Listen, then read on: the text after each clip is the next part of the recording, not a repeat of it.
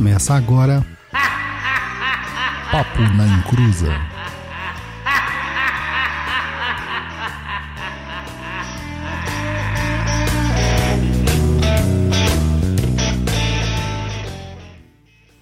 Começou! Aqui é Douglas Rainho, Tatenganga Lau Apanzo e Exu é aquele que acerta ontem com a pedra atirada hoje, algo assim. Eita, essa mágica aí tá maluca, hein? É, fala pessoal, boa noite. Aqui é o Luiz Guenca, mais conhecido como o japonês. Estamos de volta aí com o Papo na Encruza, programa 155, depois de um, um breve sumiço, né? Pra gente colocar as coisas da vida pessoal em ordem. Mas estamos de volta, graças ao seu Encruza. Exatamente, japonês. Mas, cara, antes da gente ir para as pautas em si, o pessoal Hum. tá com muitas saudades dos recadinhos do japonês.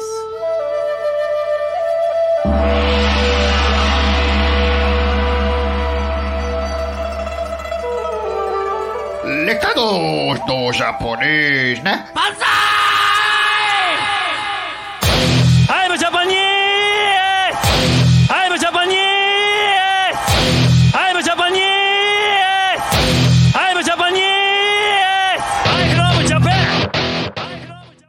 Fala, meu povo, voltamos e com aqueles recaditos marotos para vocês. Quem já é velho de casa já está acostumado com os recados, mas se você é a primeira vez, tome nota aí. O melhor podcast de Macumbaria está de volta para trazer aí muita informação para você. Lembre-se que sempre há caminho para tudo na vida, tá? Até mesmo para afastar aquele cunhado ou cunhada indesejado que é paparicado pela sua sogra. Não que isso seja muito bom, né? Dependendo da sogra, mas enfim. No Perdido ED, você pode aprender como se proteger aí dos olhos grandes dessas pessoas. Entra lá mesmo agora e matricule-se aí nos nossos cursos.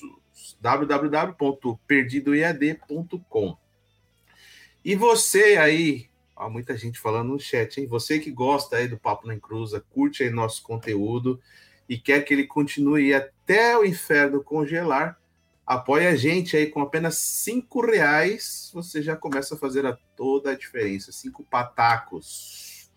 Entra no site aí, toma nota, catarse.me barra papo na encruza.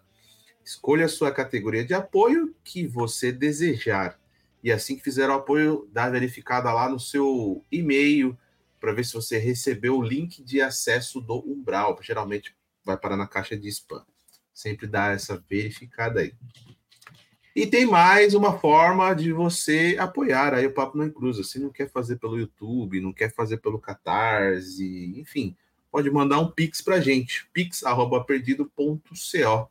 É a nossa chave pix aí, tá? É, e se não der para apoiar a gente aí financeiramente falando, divulga nosso trabalho, ajuda a gente aí passa nossas redes sociais para frente aí pro amiguinho. instagram.com barra papo na encruza ou simplesmente arroba papo na encruza, tá? Direto no aplicativo aí do Instagram. O nosso blog aí com muitas coisas na faixa 0800 é o www.perdido.co. A plataforma de cursos é o www.perdidoead.com o TikTok que eu falo que é sempre da discórdia é o arroba papo na encruza. E se você ouviu nosso programa, surgiu alguma dúvida que não foi respondida aqui ou quer contar alguma coisa, manda um e-mail aí pra gente. Contato arroba perdido.co, tá? Manda lá suas perguntas pra gente responder no nosso outro programa que é o Tá Perdido e fica sempre ligado aí para ouvir. E antes da gente entrar no tema, né? Como faz tempo aqui que a gente não aparece, faz programa ao vivo, tem muita gente aqui mandando boa noite. Eu vou ler os boa noites aqui. Ó. O Exu do Mato mandou a Ueto, Marcelo Abreu também. O Augusto Cedaro mandou um salve. Falou assim: o melhor podcast de macumbaria da internet vai começar. E meteu um irra ainda. E o Hélio, salve, axé. O Rodrigues 03, opa, boa noite. Vododô. Vododô? Ah, Vododô? Felipe Lucas, Aueto, Simone Menezes também mandou um boa noite, Aueto. Um Banda Transformação também mandou um boa noite, moços e moças. A Gláucia também, o Tiago Oliveira, a Gabriela Rosa, o Matheus Damásio. Rapaz, um monte de gente que mandou aqui, eu vou conseguir ler todo mundo, não. Cadê? Sumiu até. É, o Silvio também, o Dizulinski, o Leandro Leo, okay? Leonardo Stefano, João Guimarães, Túlio Mota, o Juan Oliveira, o José Valmir. Enfim, gente, é muita gente. Boa noite para todo mundo. E vamos começar para quem estava com saudade de papo na encruza. Isso aí, japonês. Vamos começar aqui, já começando. E, cara, tem tanta coisa boa para a gente falar, né? Tanta mudança aqui, tanta coisa legal para a gente falar. É... Tem. Para começar começando, a gente já vai falar de Kimbanda, né, cara? A gente vai falar sobre Exu. Eu lembro que sempre quando a gente tem algum hiato, ou quando a gente acaba querendo iniciar alguma coisa, a gente acaba indo lá para falar sobre Exu. E o Exu é o pontapé inicial sempre. Ele abre e fecha quase todos os trabalhos. Ah, e não podia só, ser diferente. Só colocar um ponto é, no que você está falando. O primeiro programa do Papo na Encruza foi falando do quê? Exunização da Umbanda. Exunização da Umbanda aí, ó. Bate com o que você está falando, que é o início. É o início do Papo na Encruza. Primeiro que foi horrível, né? Nossa, quem ouve- o programa em si, é o conteúdo, mas a qualidade de som e imagem É, péssimo. a gente, a gente tava aprendendo, né, cara? E hoje o nosso programete aí tá com, consolidado e tudo mais. A gente pode não, não ter os maiores apoios financeiros, não pode ser, não pode ser as pipoca de festa que fica tudo aparecendo por aí. Mas uma coisa a gente tem, que é conteúdo e constância. Né? Constância naquilo que a gente fala. E o programa do dia de hoje, a gente não podia ser diferente, a gente vai falar sobre as sete linhas de Kimbanda. E a gente já falou sobre isso, né, Japa? Você lembra lá, né? Nas Sim, linhas de Santos já. e Almas, no Papo na Encruza, 85 de 7 de novembro de 2020. Japonês, o que você estava fazendo em 7 de novembro de 2020? Ixi, rapaz, aí você tá forçando demais a memória. Ai, meu Deus Ah. Cadê a, ca- cadê a cachola aí boa? São Ah, só três anos. Eu, eu desafio aqui as pessoas no nosso chat a responderem aqui o que, que elas estavam fazendo nesta data, né? Quero saber aqui de vocês. 7 de novembro de 2020. No mínimo, vocês tinham que estar ouvindo o Papo na Encruza. No mínimo. Você não acha, japonês? Que eles tinham que estar ouvindo o Papo na Encruza? com certeza. É, Olha. maravilha. Ah, eu já descobri aqui pelo. Ah, já sei o que eu tava fazendo. Pelo, Google- estava pela, pelo histórico do Maps. Eu dirigi bastante esse dia. Caramba, hein, mano. Eu não lembro o que eu tava fazendo, não. Não sei se eu queria, se eu quero lembrar, não. Mas eu estava aqui fazendo o nosso programete. Tá? Se eu não me engano, já era no formato recente, né? Com essa nossa bancada aqui. Era um dos primeiros dessa nossa bancada nova aqui. Mas beleza. Cara, é o seguinte, né? Aquele programa, ele teve uma visão focada da Umbanda vem dos Exus. E não tem como ser diferente. Eu sei que a galera aqui, que segue o Papo na Encruza, eles querem que a gente fale bastante de Kimbanda. É um pedido recorrente que vem para mim já. Mas tem certas coisas de Kimbanda que a gente só explica para Kimbandeiros. Porque a estrutura de culto da Kimbanda é uma estrutura de culto fechada. E justamente por essa cultura é, é, fechada é que a, a Kimbanda se preservou ao contrário da Umbanda, que muitas vezes se perdeu em, em conteúdo, em cultura, em fundamentos. Beleza? Então, assim, o que eu queria deixar claro aqui para as pessoas é que a gente sabe que vocês querem que a gente fale de Kimbanda. A gente vai falar de Kimbanda de- é, é, sempre que possível e naquilo que a gente pode falar, porque tem coisas que a gente não pode falar, não tem jeito, tá? Mas, acima de tudo, é, eu sei que as pessoas aqui são umbandistas. Então, eu vou ter que fazer sempre comparações entre Kimbanda e Umbanda para auxiliar no processo didático das pessoas desta transferência, tá? Dessa transferência. Beleza? Estamos combinados aqui, gente? Então não nos xingue depois, dizer, ah, mas vocês falaram que eu falo de sete linhas de Kimbanda e acabaram falando misturando com banda. Porque a gente sabe que tem pessoas que ouvem o nosso podcast simplesmente para nos contrariar. Eles não gostam da gente, eles não concordam com o que nós falamos, é, eles querem ver a gente né, virar caveira, essas coisas. Só que eles ouvem, não sei porquê, eles têm uma morbidez de conseguir ouvir a gente aqui. Uh, e eu sei que eles fomentam ódio, fomentam situações, né? Fomentam uh, contradições, discussões e debates. Tá? Então, assim, acima de tudo, até para essas pessoas, eu quero falar, meus caríssimos é, detratores, o Papo na Cruz ele tem uma linha de pensamento. E vocês não vão mudar essa linha de pensamento. Vocês podem não concordar com essa linha de pensamento. E vocês têm todo o direito de não concordar, porque o pensamento é livre. Mas façam de vocês. Não se apega no nosso. Não concordou com a gente? Cara, vai lá e explica da sua forma e explica o porquê que a gente está errado para os seus, aqueles que querem ouvir o seu conteúdo. Não adianta querer forçar uma situação para que a gente aceite a sua forma de pensar, porque eu também não faço isso com as outras pessoas.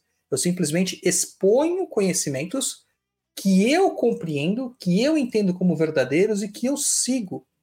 E sempre digo que aqueles que quiserem seguir dessa forma, que sigam. Mas quem não quiser, que fique livre, porque cada um é cada um dentro dessa vivência espiritual. Por isso que o Papo na Inclusa, ele não levanta bandeiras, ele não se posiciona no nós contra eles. Tá? Nós temos a nossa postura, o nosso entendimento, e muitas vezes esse entendimento ele vai ser contrário à massa pensante. Quem lembra do Papo na Inclusa lá no comecinho, seis anos atrás, vai lembrar que a gente tinha uma pegada é, mais humorística e ela foi mudando para ser mais informativa que é a minha característica, a característica do, do Douglas, de fazer essas questões mais informativas, que é a característica do blog, do Perdido EAD de tudo mais, tá? Só que eu nunca vou forçar vocês a tentarem entender as coisas da minha visão. Então, cada um é cada um, cada um vive na sua, cada um faça o que achar melhor. Só que compreendam, existe toda uma metodologia por trás daquilo que a gente fala. A gente simplesmente tira da cabeça e joga para a internet e espera acontecer. Tá? Existem metodologias. Além disso, a gente segue uma tradição. Mas como toda tradição, a tradição ela não é, ela não é inteligente. A tradição é um corpo doutrinário ali que precisa de interpretação. E a interpretação ela só é conseguida por meio da inteligência, por meio do discernimento. E isso a gente faz. Tá? A gente exercita bastante o discernimento, a gente exercita bastante a inteligência para que as pessoas também conosco nos acompanhem e tenham esse exercício. Infelizmente, eu sei que é muito difícil para algumas pessoas acompanhar isso, porque falta um pouquinho de vontade, né? Então elas querem aceitar as coisas como elas são e permanecerem iludidas naquela história da caverna de Platão. Então é só aparecer um cara falando um pouco mais bonito, um pouco mais empolado ou é, ruminando livros que ele decorou, que as pessoas vão ficar extremamente extasiadas com aquela, com aquela figura, elevar ele a uma característica de quase uma divindade, elevar os números deles na internet e simplesmente só estão fazendo uma apologia ao ego dessa pessoa. Mas na hora que elas vão estudar de fato, elas veem que é só mais uma pessoa que criou uma birrinha e criou um ele contra nós, uma apologética ali contrária a tudo. Então a gente vai ver muito Kimbanda contrário ao catolicismo, ao cristianismo, a Deus e tal, Sendo que, na, de fato, a Kimbanda ela não caminha por esse lado. Né? A Kimbanda caminha por um caminho de liberdade. Um caminho de liberdade. Tá? Você vai ver muita gente falando da Umbanda que embranqueceu, que se tornou um branca, e eu acho esse um termo horrível. Tá? É um termo horrível, porque é um termo discriminatório, de certa forma, porque você está cerceando parte da população de acesso a uma cultura brasileira, que é a Umbanda. Tá? Claro que há muitas questões que foram realmente é, alteradas, que foram uh, modificadas por bel prazeres ou para atender certas agendas. Mas ao contrário também acontece. Tem gente que usa disso para fomentar ódio, raiva, de, é, é, é, é, discussão, para ganharem agenda, para ganharem palco, para ganharem popularidade. Isso, cara, vocês podem ter certeza que o Papo da Encruza nunca vai fazer. A gente não se mete em confusões, a gente não se mete em discussões que são improdutivas, a gente estuda e trabalha. É isso que a gente faz. Então, falado isso, né? Vamos falar um pouquinho sobre as sete linhas de Kimbanda. Japonês, eu sei que já tá aí com a gente há um tempão, né? Me diga o que, que você entende por. Primeiro, por sete linhas. A questão de sete linhas. Fala aí para nós. O que eu entendo por sete linhas? Que são É. sete caminhos, sete caminhos possíveis. Ó, o japonês já aprendeu muito mais que muitas pessoas aí que tem até é, diploma de sacerdote na parede. Tá? Muito aí, muito bem. E quando a gente fala de Kimbanda japonês, o que, que vem na tua cabeça quando você fala assim, a Kimbanda? Qual que é a primeira coisa que vem na tua cabeça? O que, que vem na minha cabeça? Que é uma outra religião, tem outros. Como que eu posso dizer? Tem outros ritos, diferente do que a gente começou aqui, né? Falando basicamente de Umbanda. Eu não tenho muito para falar porque eu não me aprofundo na Kimbanda, né? O que eu conheço é o que você fala, mas vivência mesmo, de estar ali, não tenho. Tá vendo? O japonês também tem mais sabedoria do que muitos sacerdotes aí, tatas que colocam títulos na parede. Porque, de fato, né, a Kimbanda ela é explicada para quimbandeiros, dentro de um culto fechado. Mas a gente tem que entender que é, existe um propósito, existe uma questão de, de introdução, né, de penetração, ah, na verdade, de entidades que são chamados Exus e Pombogiras dentro da Umbanda uma Umbanda que, teoricamente, pelos estu- estudiosos, é uma Umbanda formada no começo do século XX, em 1908. E é uma coisa, assim, absurda você pensar dessa forma. É uma coisa extremamente limitante pensar dessa forma. Porque você pega tudo aquilo que veio do passado, todas aquelas congregações, todas aquelas formulações, aqueles grupamentos, e você simplesmente ignora isso. Além de fazer um recorte muito específico numa só região limitada ali geograficamente, que é, o, é, a região de Niterói e da capital, antiga capital do Distrito Federal do Rio de Janeiro, tá? Será que era só nesses lugares que praticavam macumbas? Será que só nesses lugares que tinha esse tipo de, de práticas espiritualistas? É óbvio que não. Né? É óbvio que não. Existia por todo o Brasil. Uh, de norte a sul do Brasil existiam práticas espiritualistas que já promulgavam uh, a manifestação de caboclos, pretos velhos, boiadeiros, marinheiros, sereias, crianças, exus e pombagiras, além de outras é, é, classes de espíritos, como mestres encantados, princesas e afins. Certo? Tudo isso aí é, é, é claramente uh, uma forma de doutrinação para as pessoas, que não está errado dentro de um ponto de vista uh, acadêmico, porque você precisa limitar o seu escopo de estudo para conseguir explicar um fenômeno que está acontecendo. Porque se você deixar muito livre, as pessoas não conseguem compreender, tá? Não conseguem compreender. Então a gente já vai pegando daí esse escopo. Então não dá para você dizer que a Umbanda nasceu daquela formatação em 1908. Mas dá para dizer que a Umbanda como religião é, manifesta e pública, formatada com este nome, começa lá. Mas essas práticas já ocorriam com outros nomes e o nome pouco importa. E dessas dizer... práticas de. Pode falar, japonês. Vamos dizer que naquela dia lá, o cara falou assim: ó, vamos colocar aqui em pratos limpos para a gente ter um, um, norte, né? Porque já. Cara, eu, eu até acho que o cara não tinha nem essa pretensão. Porque, segundo a história, o cara tinha 17 anos, mano. O que você tava fazendo com 17 anos? Eu? Ah. Cara, eu tava entrando na faculdade cheio de inseguranças sabe? Eu tava cheio de insegurança, tanto que eu troquei o curso no meio do caminho, né? Tava cheio de insegurança, não sabia nem quem eu era. Eu tava namorando uma pessoa que me fragilizava, que eu não sabia quem eu era com ela, sabe? Eu tava trabalhando num negócio que eu tinha certeza que não era para mim. Pô, 17 anos, eu nem dirigia, sabe? Pegava ônibus e ainda ficava perdido nas linhas do centro da cidade. Então, cara, assim, com 17 anos, o que, que a gente é, cara? E olha que a gente teve um acesso de informação grande, né? A corintiana a gente era. né? Isso aí não tem jeito, tá? Mas assim, é, eu acho que ele nem teve essa pretensão. Eu acho que isso aí foi uma construção posterior uh, baseada nesses elementos é, é, jornalísticos que fizeram com que isso crescesse. Tá? Então foi alguém que teve essa vontade. Mas isso a gente deixa para um próximo episódio sobre origens, informações, histórias e contradições da Umbanda. Por que, que eu estou tentando fazer esse preâmbulo sobre a Umbanda aqui? É porque assim, é dito que lá nessa formatação de Umbanda inicial era proibida a manifestação de, de, de entidades Exus e Pombogiras. E de fato isso é verdade. Só que Exu e Pombogiras se manifestava nas macumbas. Então a gente tem uma estrutura ali de macumba, e essa estrutura de macumba ela vai dar origem para Umbanda e para Quimbanda. Ah, mas a Quimbanda não é ancestral? Cara, algo pode ser ancestral desde que formatado posteriormente. E tradicional também. O culto tradicional iorubá, ele não é milenar, apesar de ser. Cara, complica, né, quando a gente fala assim, né?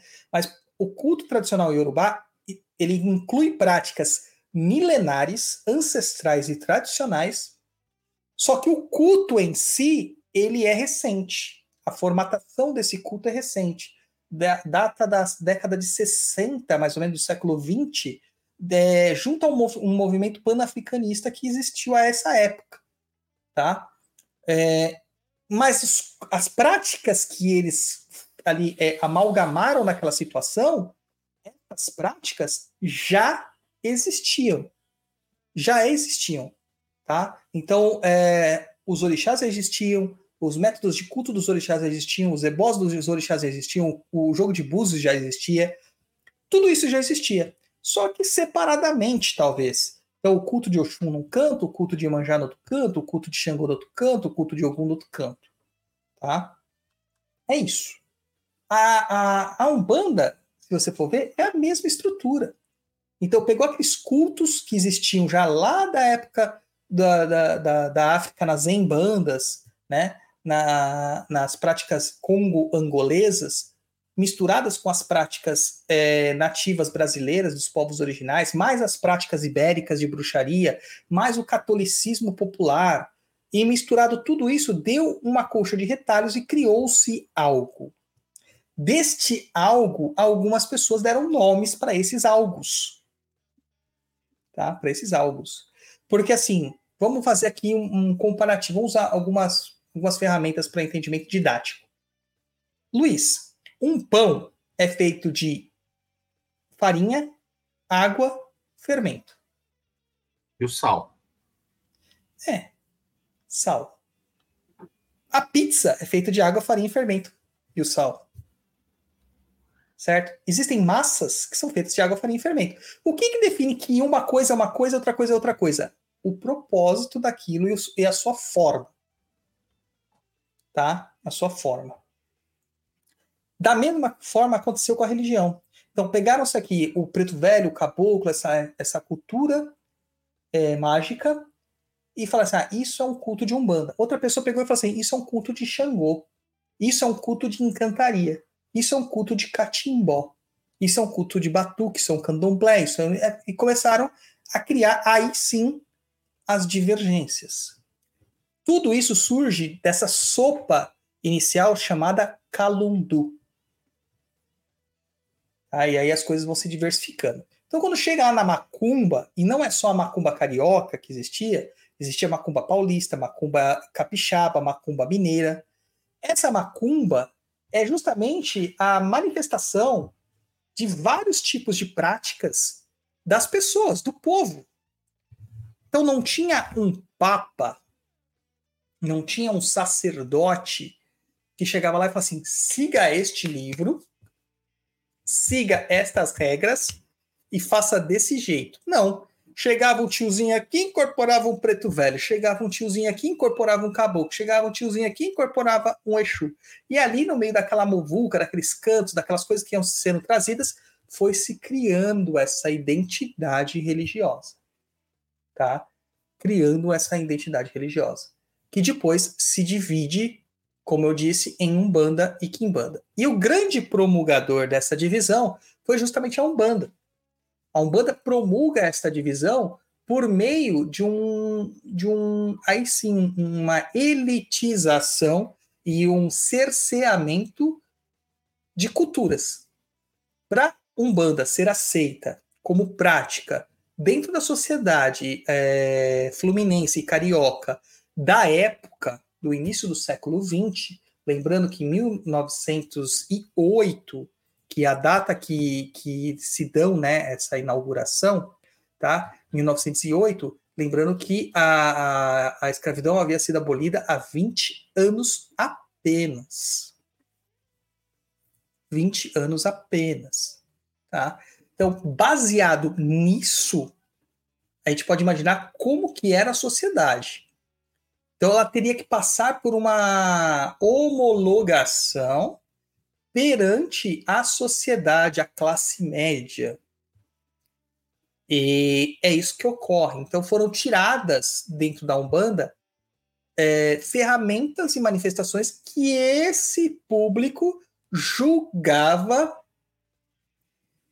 é, contraditórios a algo de evolução espiritual, algo de sociedade, de civilidade, que foram sacrifícios animais, uso de elementos animais, é, o próprio Exu a Pombogira, é, trabalhos mais voltados para amor, entendeu? Essas questões assim da magia negra, por exemplo.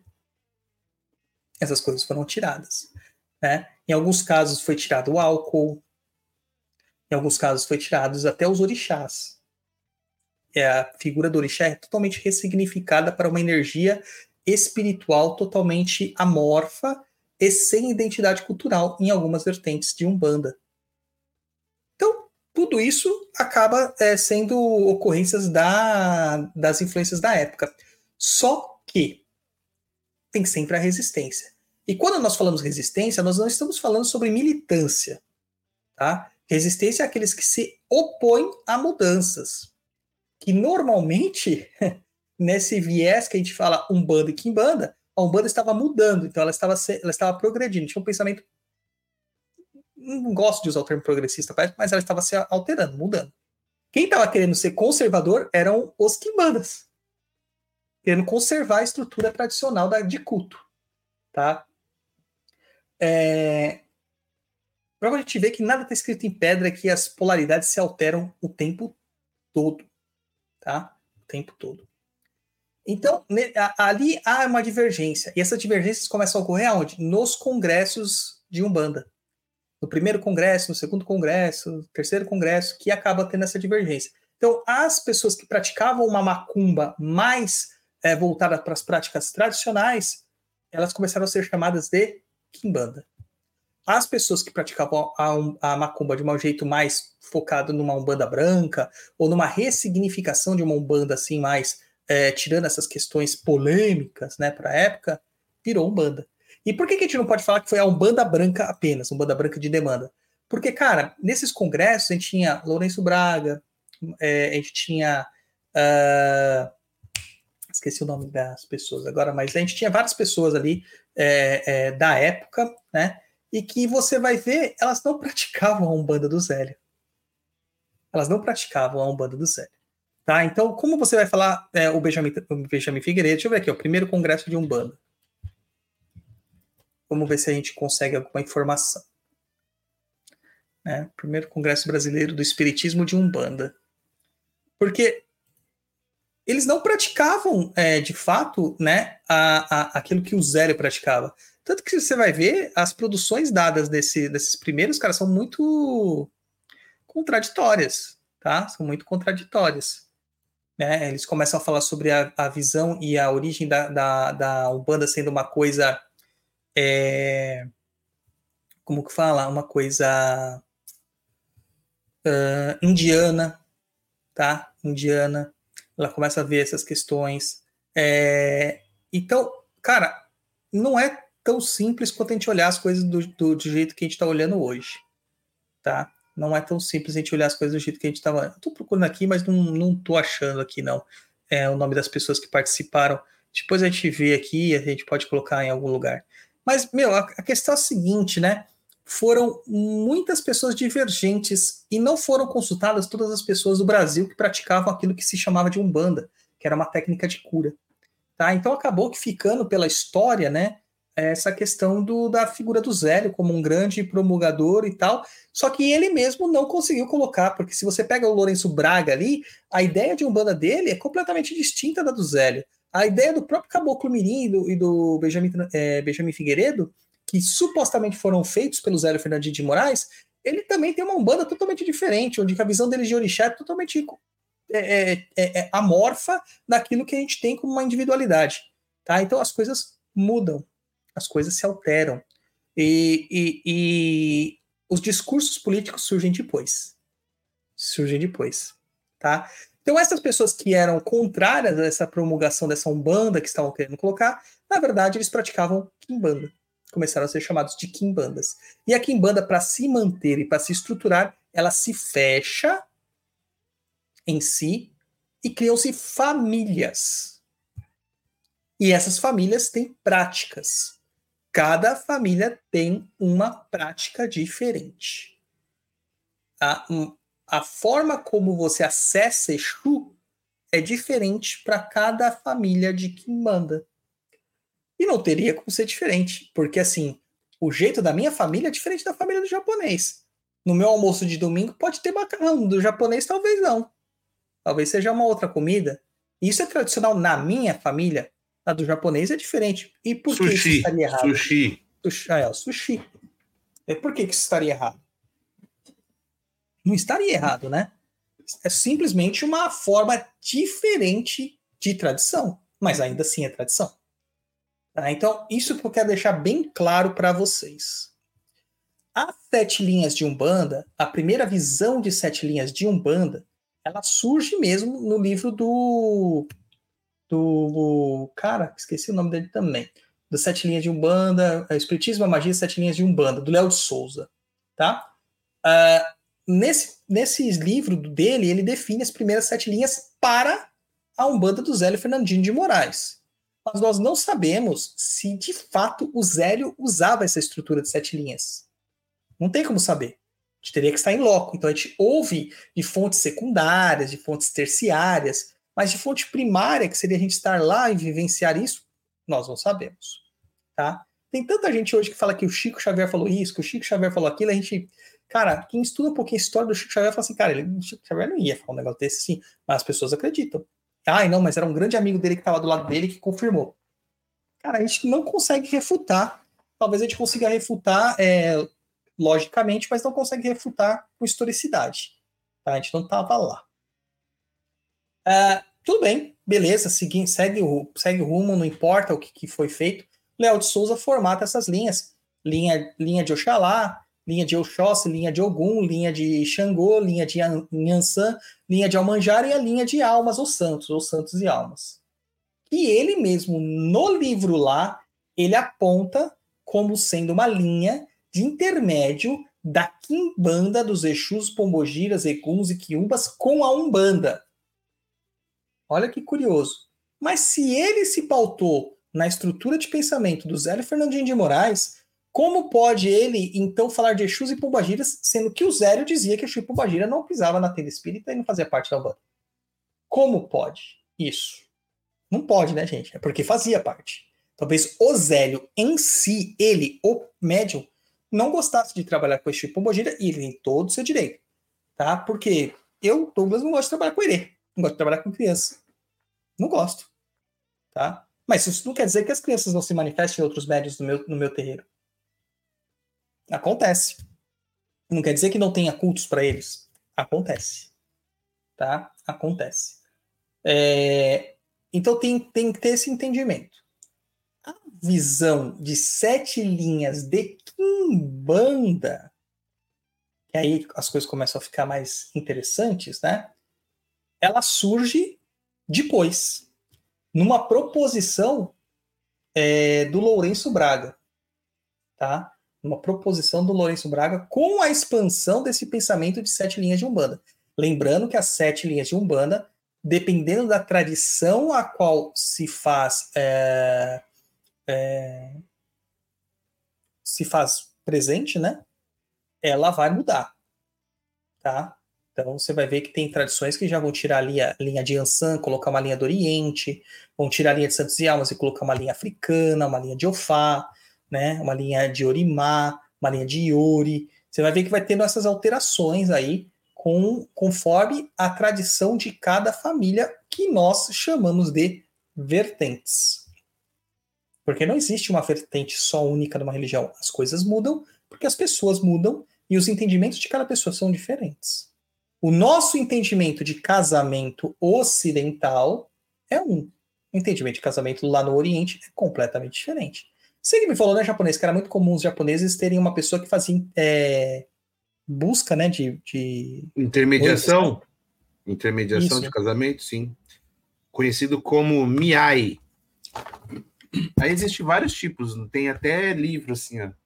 Você, as mulheres Você escolhe a pessoa. Você escreve, aí você, você vê, ah, gostei dessa aqui, olha as características que, a pessoa coloca lá, e aí o pessoal vai se conhecer, se gostarem, casa. Era um Tinder das antigas. Basicamente Tinder isso. analógico. Ba- basicamente isso. Então, e hoje isso, isso ainda acontece em algumas, religi algumas regiões é, de cultura muçulmana, por exemplo, né? Que tem os pais escolhem. Acontece na Índia, acontece em algumas culturas africanas, tá? Ah, e acontece também em culturas ocidentais, não se engane, porque a mãe às vezes define com quem o filho vai casar. Que se ela quiser, ela cria um inferno na vida do filho e o cara não vai casar com a mulher que ele queria. Ou casa e descasa depois, né? Judeus fazem muito isso, é muito comum, tá? É, esse casamento sempre dando preferência também a uma pessoa de sangue ju- judeu, né? É, então é muito comum isso acontecer até hoje. Agora, assim, culturas, culturalmente, a gente, a gente muito se compara as culturas americanas com a cultura brasileira. Eu acho com, diametralmente opostas, mas as pessoas comparam muito por causa dos enlatados americanos. Quando a gente está indo para a faculdade japonês, nós brasileiros, o que nós fazemos? Vamos falar da nossa experiência? Você saiu da sua casa para a faculdade? Não. Você foi, você andava no máximo quantos quilômetros para ir para a faculdade? Ah, 10, 12 quilômetros, mais ou menos. Dá uma meia hora de carro com trânsito. Por aí, E depois, quando terminava a aula, você voltava para minha casa. via sua mãe, via seu pai. Não sei se o pai ainda estava vivo nessa época. Tava. Via sua, sua irmã, seus, seus irmãos. Sim. Jantava a, a, a comida gostosa da dona Flora. E dormia para outro dia trabalhar e continuar tudo de novo, né? Com certeza. O americano não, o americano ele muda de estado às vezes. Vai para o outro lado do país. E normalmente lá na faculdade ele conhece com quem ele casa, ele faz casa. família e mora longe da família dele. Entendeu? Então, gente, cultura é diferente. Tá? Cultura é diferente. Tá? Tudo é diferente. É, então a gente vai ver que vai mudar também as proposições é, das linhas baseado nas culturas das famílias e das vertentes. Isso é comum. Isso não quer dizer que vertente X está certa, vertente Y está errada. Não. São formas de compreensão e entendimento. Quando a gente tem essa primeira proposição de linhas, Lourenço Braga ele coloca lá sete linhas que ele entende como linhas de Kimbanda, que seria, na visão dele, um espelho, né? Que é o espelho ele mostra a imagem reversa, invertida, das linhas de Umbanda. Então tem a linha Malê, a linha de almas, a linha do cemitério, a linha Nagu, a linha Mussurumim, a linha dos caboclos quimbandeiros e a linha mista. A linha Malê seria a oposta a Oxalá. A linha é, de almas né, teria ali um- uma ideia de oposição a, a Ogum. A linha do cemitério teria uma ideia de oposição a Yansan. A linha Nagu, uma ideia de oposição a Iemanjá. Uma linha Mussurumim teria uma ideia de oposição a Xangô, a dos caboclos quimbandeiros, a de Oxóssi, e a linha da mista seria a própria linha de Santos e Almas. Tá? Então, assim, é uma ideia, um conceito proposto por ele e aceito por muitos. Ele usava isso nas suas práticas. Não é porque está escrito num livro que aquilo lá é real e factual. Aquilo lá, muitas vezes, é uma teoria, uma proposição de culto que as pessoas aceitam.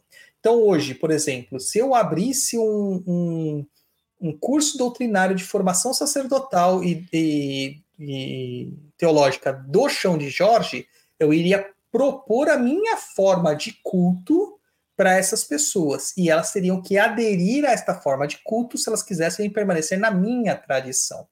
Só que, e se ela quiser fazer o entendimento da tradição como ela quiser, como os guias dela passam, ela pode fazer. Ela pode fazer. Não será algo tradicional. Pode vir a se tornar, não é. Pode vir a se tornar. Como se tornou tradição as sete linhas de Kimbanda nessa, nessa proposição. Malê, Alma, Cemitério, Nagô, Mussurumim, Caboclos, Quimbandeiros e linha mista. E essas linhas, elas foram tiradas da onde? Da cabeça do, do Aloysio Fontanelli, ele estava um dia lá, sentado no troninho, lendo o jornal, e de repente, ah, essas linhas. Não, lógico que não. Isso é por observação e conhecimento. Tá? Observação e conhecimento. Eles pegam é, é, as práticas que existiam ao, acerca deles e começam a analisar. Então ele percebeu que tinha um grupo de pessoas que praticavam uma certa magia, os, que eles chamavam de malês. Viu que tinha um outro grupo de pessoas que pegavam lá é, é, uma família, né? Que praticava magias com entidades que falavam que era de almas. Um, uma família que praticava com entidades que falavam que era Nagô, feitiçaria Nagô, outra que falava que era feitiçaria Mossorumim, Mossorubi e coisas do tipo. E aí, aí ele formata nesse ideário.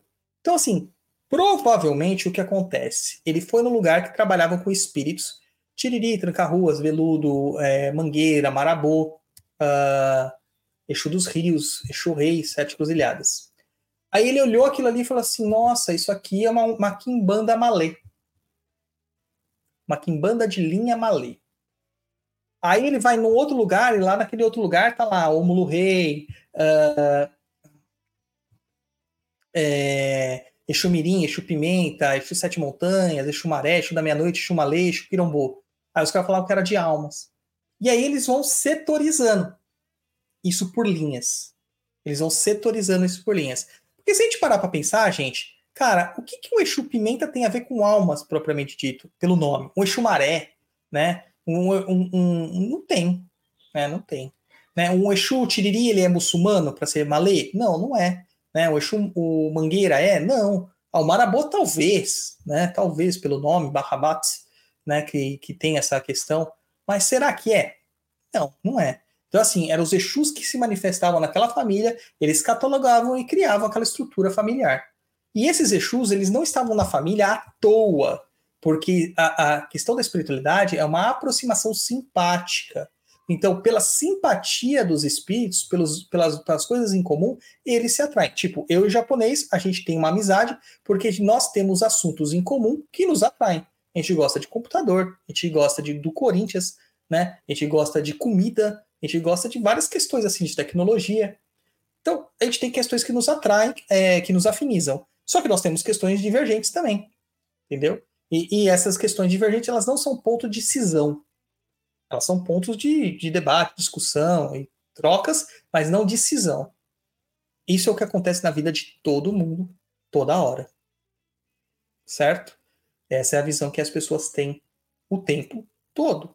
Só que vocês não reparam que a, a religião ela é um espelho da sociedade. A religião ela nunca vai surgir para definir a sociedade, mas a sociedade ela, ela define a religião que por, uma, por um processo de retroalimentação acaba moldando a sociedade posteriormente, tá? Então, essas proposições dessas sete linhas são as mais clássicas. Só que linha não é reino. Você consegue definir para mim, ô japonês, o que, que você, quando eu falo linha, o que, que vem na sua cabeça? E quando eu falo reino, o que, que vem na sua cabeça? A visão de leigo, de leigo, que é justamente para a gente elaborar aqui o pensamento. Putz, difícil, hein? A linha que segue um. Seria a mesma sequência. Isso. Um reino, um reino, acredito que você tem hierarquia. Exato. Tá? Então são coisas distintas.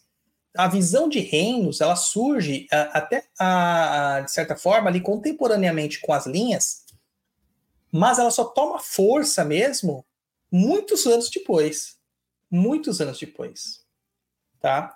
A gente, a gente vai ver ali que, que o Aloysio Fontenelle, é um cara extremamente criticado, mal compreendido, achincalhado. Ele vai ter um entendimento, às vezes, muito maior do que a espiritualidade, religiosidade é, e esoterismo do que esses caras que se autopromulgam grandes pais de santo. Tá? Toda a obra do Aloísio ela é extremamente cristã. Extremamente cristã. Tá? Tanto que na capa do livro do Exu é o São Miguel pisando no diabo. E toda vez que ele fala sobre Exu, ele fala com uma visão contraponto à visão cristã. Sempre. Então o Aloísio, ele não era um diabolista. O Aloísio, ele era de fato um cara cristão. E tinha todos os seus preconceitos cristãos. Mas ele também tinha entendimentos esotéricos e chaves esotéricas que eram muito boas ali na compreensão dele. E me, ele que propõe dois reinos: os reinos da, dos espíritos da encruzilhada e o reino dos espíritos do cemitério. E, cara, eu vou te falar a verdade, que até hoje aqui em Badamalei trabalham só com esses dois reinos. Mas eu vou te falar a verdade que esses reinos, eles explicam praticamente tudo dentro da Kimbanda. Tudo. Porque a maior parte dos espíritos que nós conhecemos, eles estão ou nas encruzilhadas, seja que encruzilhada for, encruzilhada de mato, encruzilhada de cemitério, encruzilhada de praia, encruzilhada de espaço, encruzilhada de rua, ou eles estão no cemitério. São os dois campos de maior é, culto a Exu. É muito raro você pegar e levar numa praia, por exemplo, algo para entregar para Exu. É muito comum você fazer isso aí aonde? Numa encruzilhada ou no cemitério. O Umbanda Transformação, ele até coloca aqui, ó, que ele conhece pouco a estrutura trazida pelo Oswaldo de Omumbatalá, que são os sete reinos encruzilhada, praia, Calunga Grande, almas, matas, macaia, cemitério, cruzeiros e lira. Cara, encruzilhada, encruzilhada. Certo? Encruzilhada, encruzilhada. Praia, Calunga Grande, é cemitério. Almas, cemitério. Tá? Matas, cemitério. Cemitério propriamente dito é o próprio cemitério. Cruzeiros, cemitério. Onde mais tem cruzeiro? Cemitério. Tá? E a Lira, encruzilhadas. Lá, lá em Minas tem cruzeiro. É, tem cruzeiro. E a Lira, a própria encruzilhada. Então, se você for ver, todos os reinos que as pessoas tentam colocar aí, é, das quimbandas mais uh, atuais, eles são é, como se fossem sub-reinos de encruzilhadas e cemitérios de encruzilhadas e cemitérios. Tá? Lembrando que o termo calunga não quer dizer cemitério, quer dizer abismo ou reino dos mortos. E aí a definição entre calunga grande e calunga pequena se dá pelo tamanho, obviamente. Calunga pequena, um cemitério pequeno. Calunga grande, um cemitério grande. Porque muitas pessoas morriam na travessia do, do mar. Tá? E eram sepultadas ali mesmo, eles eram jogados, atirados ao mar. Né? Os corpos mortos, eles eram atirados ao mar. Então era um grande cemitério. Então, se você for ver, os dois reinos do Aloysio Fontanelli, eles expressam basicamente tudo o que a gente precisa saber sobre Exu e. Só que as tradições, eles, eles começam a entender isso de umas formas um pouco diferentes, tá? Tanto que na Kimbanda que eu pratico, sempre me perguntam, pai Dodô, qual a Kimbanda que você pratica, que não sei o quê. Eu falo assim, gente, eu sou mestre em Kimbanda Nagô e mestre em Kimbanda Mussurumim. Eu tenho maestria nessas duas Kimbandas. Porém, a Kimbanda que eu pratico é a Kimbanda do Tiriri. Da mesma forma, o meu Tata e a minha Mameto eles praticam, eles são mestres da Kimbanda Nagô e Mussurumim, são adeptos da Kimbanda Malay, iniciados na Kimbanda Malay, mas eles praticam a Kimbanda do Pantera Negra e Dama da Noite.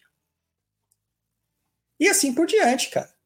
Porque quem define a sua Kimbanda é o dono da Kimbanda. É o dono da Kimbanda. Que no caso da minha casa é o Tiriri da Calunga. Tá? Ele é o rei e rei absoluto e define o que são as coisas. Tá? É, na Kimbanda Nagô, no Surumim, a gente tem uma ideia dos nove reinos uh, de uma forma um pouquinho diferente do que essa proposta pelo Oswaldo Bobatalá aqui, que foram colocados, né? Encruzilhadas, praias, almas, matas, cemitério, cruzeiros e lira. A gente tem a ideia de uma formação cosmológica da, das linhas, começando com a linha da terra, indo para a linha das águas, linha das matas, o reino africano, linha das almas, aí indo para a encruzilhada, indo para o oriente, indo para as trevas, né? Tomar uma aguinha aqui. E finalizando na lira. Seriam nove reinos, tá? Então, terra, água, matas, africano, almas, encruzilhadas, oriente, é, trevas e lira.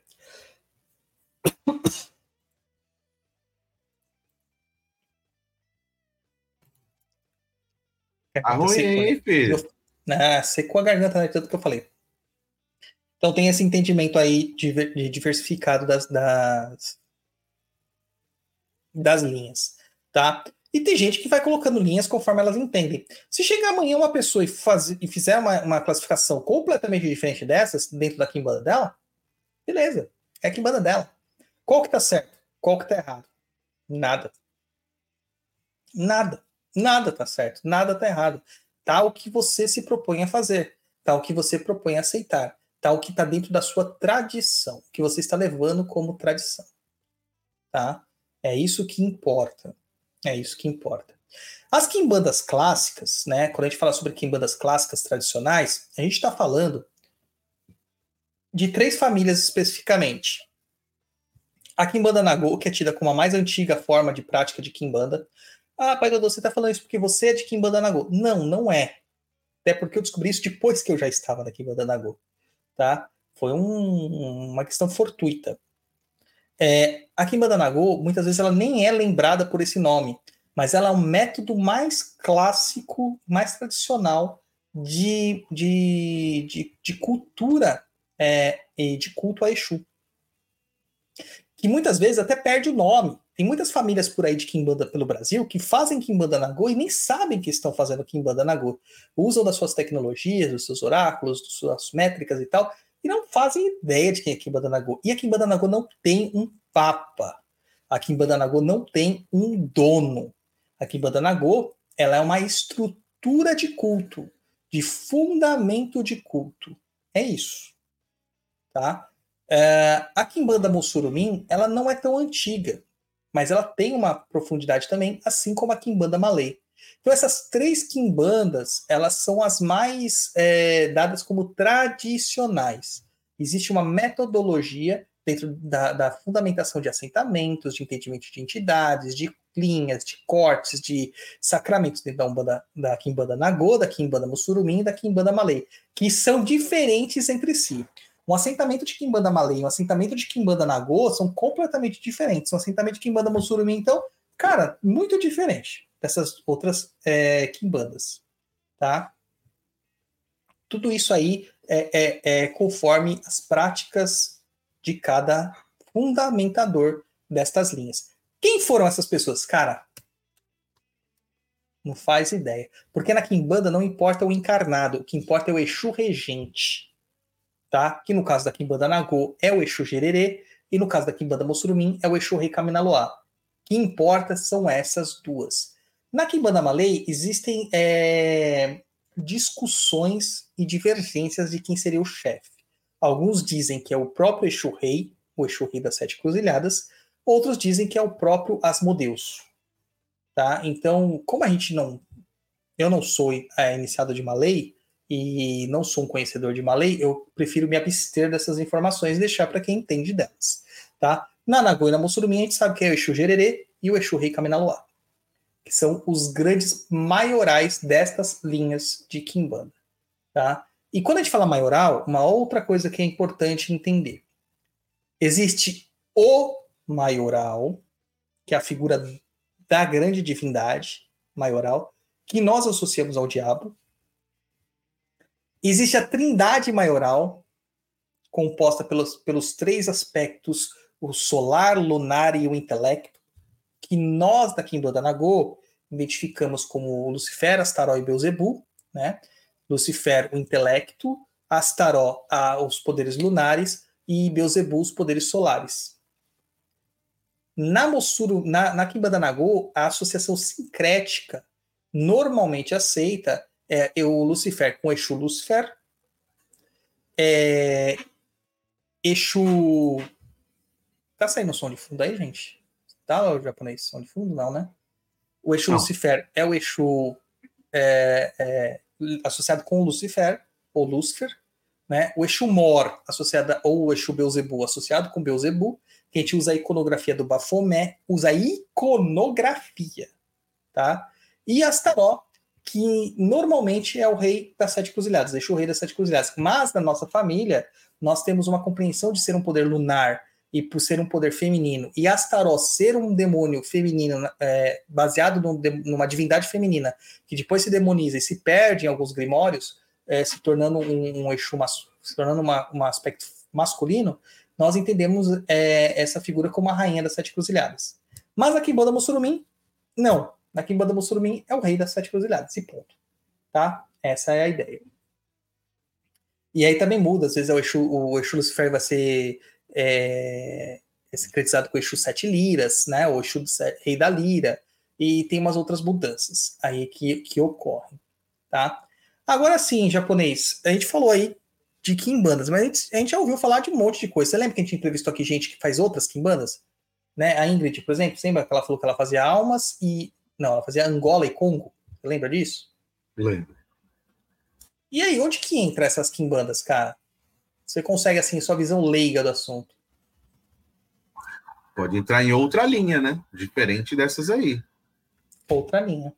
Isso quer dizer que a linha Congo e a linha Angola, por serem algo que usam nomes é, de, de nações, de povos, de nações, de onde surge a maior influência da quimbanda brasileira, são mais antigas do que a quimbanda Nagô, Bolsorumim, ou mais tradicionais? Não. Lógico que não. Não existe isso. Ah, são nomes. Pode ser que a Kimbanda de Angola tenha surgido muito depois de uma fundamentação de uma Kimbanda Nagô. Ah, pai Dodô, mas você disse lá no começo que isso aí começou a surgir depois do congresso de Umbanda, depois de 1940. Eu falei assim, não. O que começou a surgir lá foi a, a, a, a separação completa. Agora, as práticas já ocorriam há décadas. Isso aí são hum, coisas muito antigas. Tá? Então, um grupo de pessoas que praticavam o que viria a ser a Kimbanda Nagô já existia. Isso já era praticado. E depois isso acabou se tornando uma Kimbanda Nagô. Pode ter acontecido mesmo com a Kimbanda de Angola, de Congo? Sim. A gente não tem é, registros históricos sobre isso para provar. Então fica no achismo na fala das pessoas. Tá? Então a gente vai ter outras Kimbandas aí. Tem a Kimbanda de Almas, que é muito desconhecida, mas tem gente que fala que pratica Kimbanda de almas, tem Kimbanda dos Caveiras, né? Tem Kimbanda Angola, tem Kimbanda Congo, tem o pessoal que fala que pratica Kimbanda Xambá. Eu não concordo muito com a estrutura de culto da Kimbanda Xambá, pelo que pouco que eu conheço, tá? Tem gente que fala que pratica Kimbanda tradicional. Deram o nome da Kimbanda de tradicional. Mais ou menos parecido com o que alguém fez com uma Umbanda que transformou ela em sagrada sendo que toda Umbanda já é sagrada, né? É, e por fim tem as quimbandas luciferianas, que são os, as mais jovens, né? São as adolescentes, e como sempre adolescentes são sempre revoltadas. É, as quimbandas luciferianas elas têm um entendimento totalmente diferente uh, sobre a quimbanda do que as quimbandas tradicionais. Só que esse entendimento de quimbanda luciferiana foi o que ganhou a mídia. E acabou se sendo popularizado. Tá? Cara, a demonolatria, demonologia na Kimbanda Nagô é muito mais profunda do que na luciferiana. Mas na luciferiana é onde eles falam que é todo mundo B10, que é todo mundo mega do mal e tal. Será? Ou é só recurso de, de oratória? Entendeu? De fato, existem muitas luciferianas que praticam realmente magias bem focadas só na parte negativa. E isso é uma outra questão que a gente tem que entender, que é uma questão de caminho. Na Kimbanda Nagô, nós temos as duas opções, os dois caminhos. O caminho do Kimbanda, que é o caminho do Inganga, e o caminho do Indoki, tá? que é o caminho do Mulodi. São caminhos diferentes. Quem quer praticar o ato da cura, e cura implica também em demandar, muitas vezes, segue o caminho do Inganga. Quem só quer praticar a Kiumbanda ou a, a, a, as práticas nocivas né, de ataque, pratica o caminho do Indoki. Então você tem os dois dentro da Kimbanda Nagô. Você tem os dois. Tá? Mas a gente vê que na Luciferiana isso se dá mais pelo caminho do Indoki do que pelo caminho do Inganga.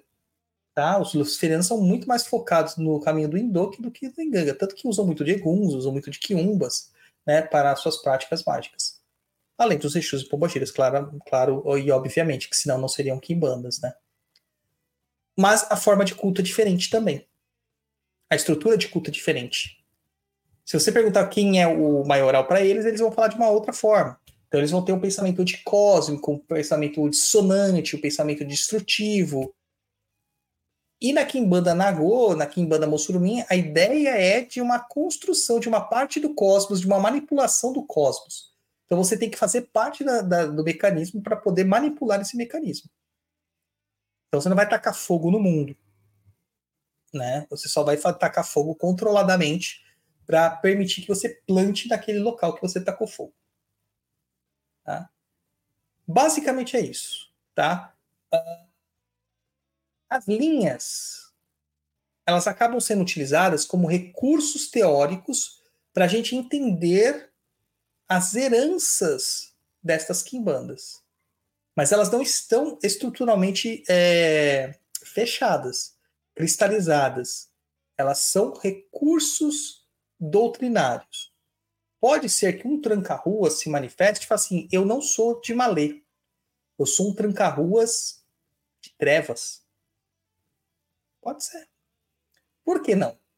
Um sete encruzilhadas do Cruzeiro do Cemitério dizer para você: olha, pelo nome, você já iria associar ele ou com as encruzilhadas ou com o cemitério, Cruzeiro do Cemitério. Ele pode falar assim: não, eu sou de trevas. Pode acontecer tá? Mas são recursos que nós utilizamos para ter um entendimento. E quando que a gente refina esse conhecimento? Por meio do oráculo. Por isso que o oráculo para Kimbanda, principalmente para Kimbanda Nagô e Kimbanda Mussurumim, ele é extremamente importante. E não adianta, tem muitas pessoas que vão dizer contrário ao oráculo, porque elas não compreendem o mecanismo de oráculo, elas não compreendem a estrutura e elas vão se apegar ao sistema antigo de manifestação, que é pela incorporação. Quando a gente fala de Kimbanda, a gente tem que entender o seguinte: Exu faz o que quiser, se manifesta onde quiser. Não importa se na Umbanda, na Kimbanda, no Candomblé, na igreja evangélica, não importa, ele vai estar onde ele quiser mas a casa e morada dele, o seu reinado é a Kimbanda. O recurso de incorporação é um recurso de Umbanda, porque na Umbanda, uma das questões que foram retiradas foram os oráculos, porque eram tidos como primitivos. Agora, a mediunidade é um recurso da mente, e a mente estava muito em folga naquela época, juntamente com os recursos mediúnicos, por causa da, da influência do espiritismo francês na alta sociedade. Então era uma coisa muito desejada, né, a incorporação. Só que na incorporação nós passamos por situações que podem dar é, vazão a mistificações, a que o médium passe à frente das entidades. Tudo isso, tá? No oráculo isso é muito reduzido, porque o oráculo tem uma métrica, ele tem uma metodologia. Não adianta você pensar que não, vai dar Exu Rei é, das sete cruzilhadas. E lá vai aparecer o oráculo que não é, e ponto, acabou. Tá. nem eu fiz um oráculo hoje que estava mostrando lá que tinha uma entidade espiritual, quando eu vou citar o nome, que estava aparecendo muito pela pessoa, pedindo ponto, pedindo firmeza, e que estava vindo por médios, não sei o quê. O oráculo mostrou que era um puta de um quiumba que estava se usando da energia dele. E quando a gente refina a conversa com o cliente, a gente percebe que ele sabia, só não tinha essa clareza. Ele percebeu que as coisas começaram a, degringolar quando essa entidade se manifestou e começou a sugar o pouco de energia que ela tinha. E aí o oráculo ele coloca as coisas às claras, tá? As claras. Então existe essa necessidade, sim, de ter um, um, um contexto oracular. Isso é benéfico, tá? Então na umbanda o recurso mais importante que tem para manifestação espiritual é a incorporação. Na Kimbanda, não, é o oráculo. Tanto que o Exu não precisa se manifestar incorporado e raramente ele o faz. Quase todas as magias que nós praticamos na Kimbanda, quem pratica é o sacerdote, é o mestre, é o feiticeiro, é o enganga, é o Kimbanda. Assessorados pelos seus Exus e Pombagiras no plano astral, utilizando-se de suas forças e de suas potencialidades. Mas não precisa estar incorporado dele para que ele faça o trabalho. Mas ele pode me ensinar como fazer. Tá? E quando que ele incorpora? Para curtir, para comer, para beber, para festejar, após uma iniciação, após um batismo, após um bom trabalho bem feito. Aí ele se manifesta para receber uma oferenda que foi feita para ele. Ele se manifesta, tá? Não só para trabalho, não só para trabalhar, tá? O trabalho também é feito pelo Kimbanda. E essa é uma divisão muito importante de entender também. Na Umbanda, nós somos trabalhadores para os outros sempre. Na Kimbanda, não. Na Umbanda, você sempre trabalha para os outros. Na Umbanda, você trabalha para você primeiro. E depois para os outros. Mas sempre olhando para você antes. Ao contrário, não é? Na, na Kimbanda, não. Na Kimbanda, você, na Kimbanda você sempre vai trabalhar para você. Sim. É depois você... para os outros. Mas você vai sempre olhar para você. Se for supor que se você tiver um, um trabalho para ser feito para um cliente seu que vai colocar você em risco, você não é obrigado a fazer. E se você tiver que fortalecer alguém, o seu cliente tem que fortalecer o seu Exu antes do dele. Porque é você que está fazendo o trabalho. Então, essa é a visão egoísta, baseada no eu, no ego, contra a visão altruísta, baseada no outro, da Umbanda. É. Então, assim, a gente vai ter várias linhas e entendimentos diferentes, mas eu queria deixar claro aqui que as linhas, a, a gente usa as linhas para compreensão, tá? Para compreensão. Então, vamos dar uma passada rápida aqui é, nas sete linhas clássicas promulgadas lá pelo Lourenço Braga e que acabou sendo assumida pela grande parte das pessoas que entendem como linhas de Umbanda, ou de Kimbanda. Tá? Linha Malê, Dentro dela, a gente tem a composição, geralmente de um regente e mais sete Exus. Posteriormente, entrou-se uma pombogira, nessa visão de colmeia que a pombogira tem, só que a gente não vai falar delas aqui porque ela não é a clássica. Isso dá uma visão clássica, isso é uma visão depois alternada, tá? É, talvez quando a gente fala de pombogira de novo, a gente traga essa visão novamente. Então, na linha Malê, a gente tem a regência do Exu Rei das Sete Cruzilhadas, e tem lá a presença do Exu Marabô, Exu Mangueira, Tranca-Ruas, Exu Tiriri, Exu Veludo, Exu dos Rios e o próprio Sete Cruzilhadas. Tá? Na linha das almas, nós temos a regência do Exu Mulu Rei. E aí a presença do Exu Mirim, Exu Pimenta, Exu Sete Montanhas, Exu Maré, Exu da Meia-Noite, Exu Malê, Exu Quirombô. Almas é uma coisa. Cemitério é outra. Ah, os dois estão mortos. Nem sempre. Almas pode ser almas de vivos. E almas mortas também. Cemitério é tudo aquilo que tem a ver com a morte, de certa forma. Tá? Então a gente vai ter lá a regência do Exu João Caveira, e eu vou explicar daqui a pouco por que, que eu coloco essa regência, e eu sigo a tradição para isso. E aí a gente vai ter a presença de Tata Caveira, Exu Brasa, Exu Pemba, Exu do Lodo, Exu Carangola, Exu Arrancatoco e Exu Pagão. Tá? Brasa é um fogo que morreu. Tá em brasa. Né? O lodo tem essa acepção com a morte também. O arranca-toco, toco é uma árvore morta. E assim por diante, tá? Para vocês entenderem as associações geralmente que são feitas.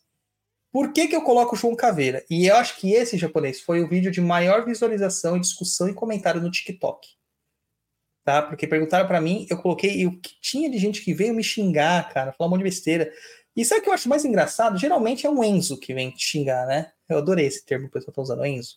Que é um cara, é um moleque que mal saiu dos coeiros, que cheira leitinho ainda, que não tem vivência de terreiro, sabe? Que tem bigodinho de, de funkeiro ainda, e vem tirar uma.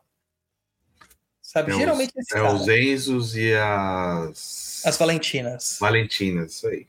Os caras não entendem, cara. É só abrir o perfil e vai olhar lá. Mestre de Kimbanda. Sacerdote de Umbanda. Porra, mano.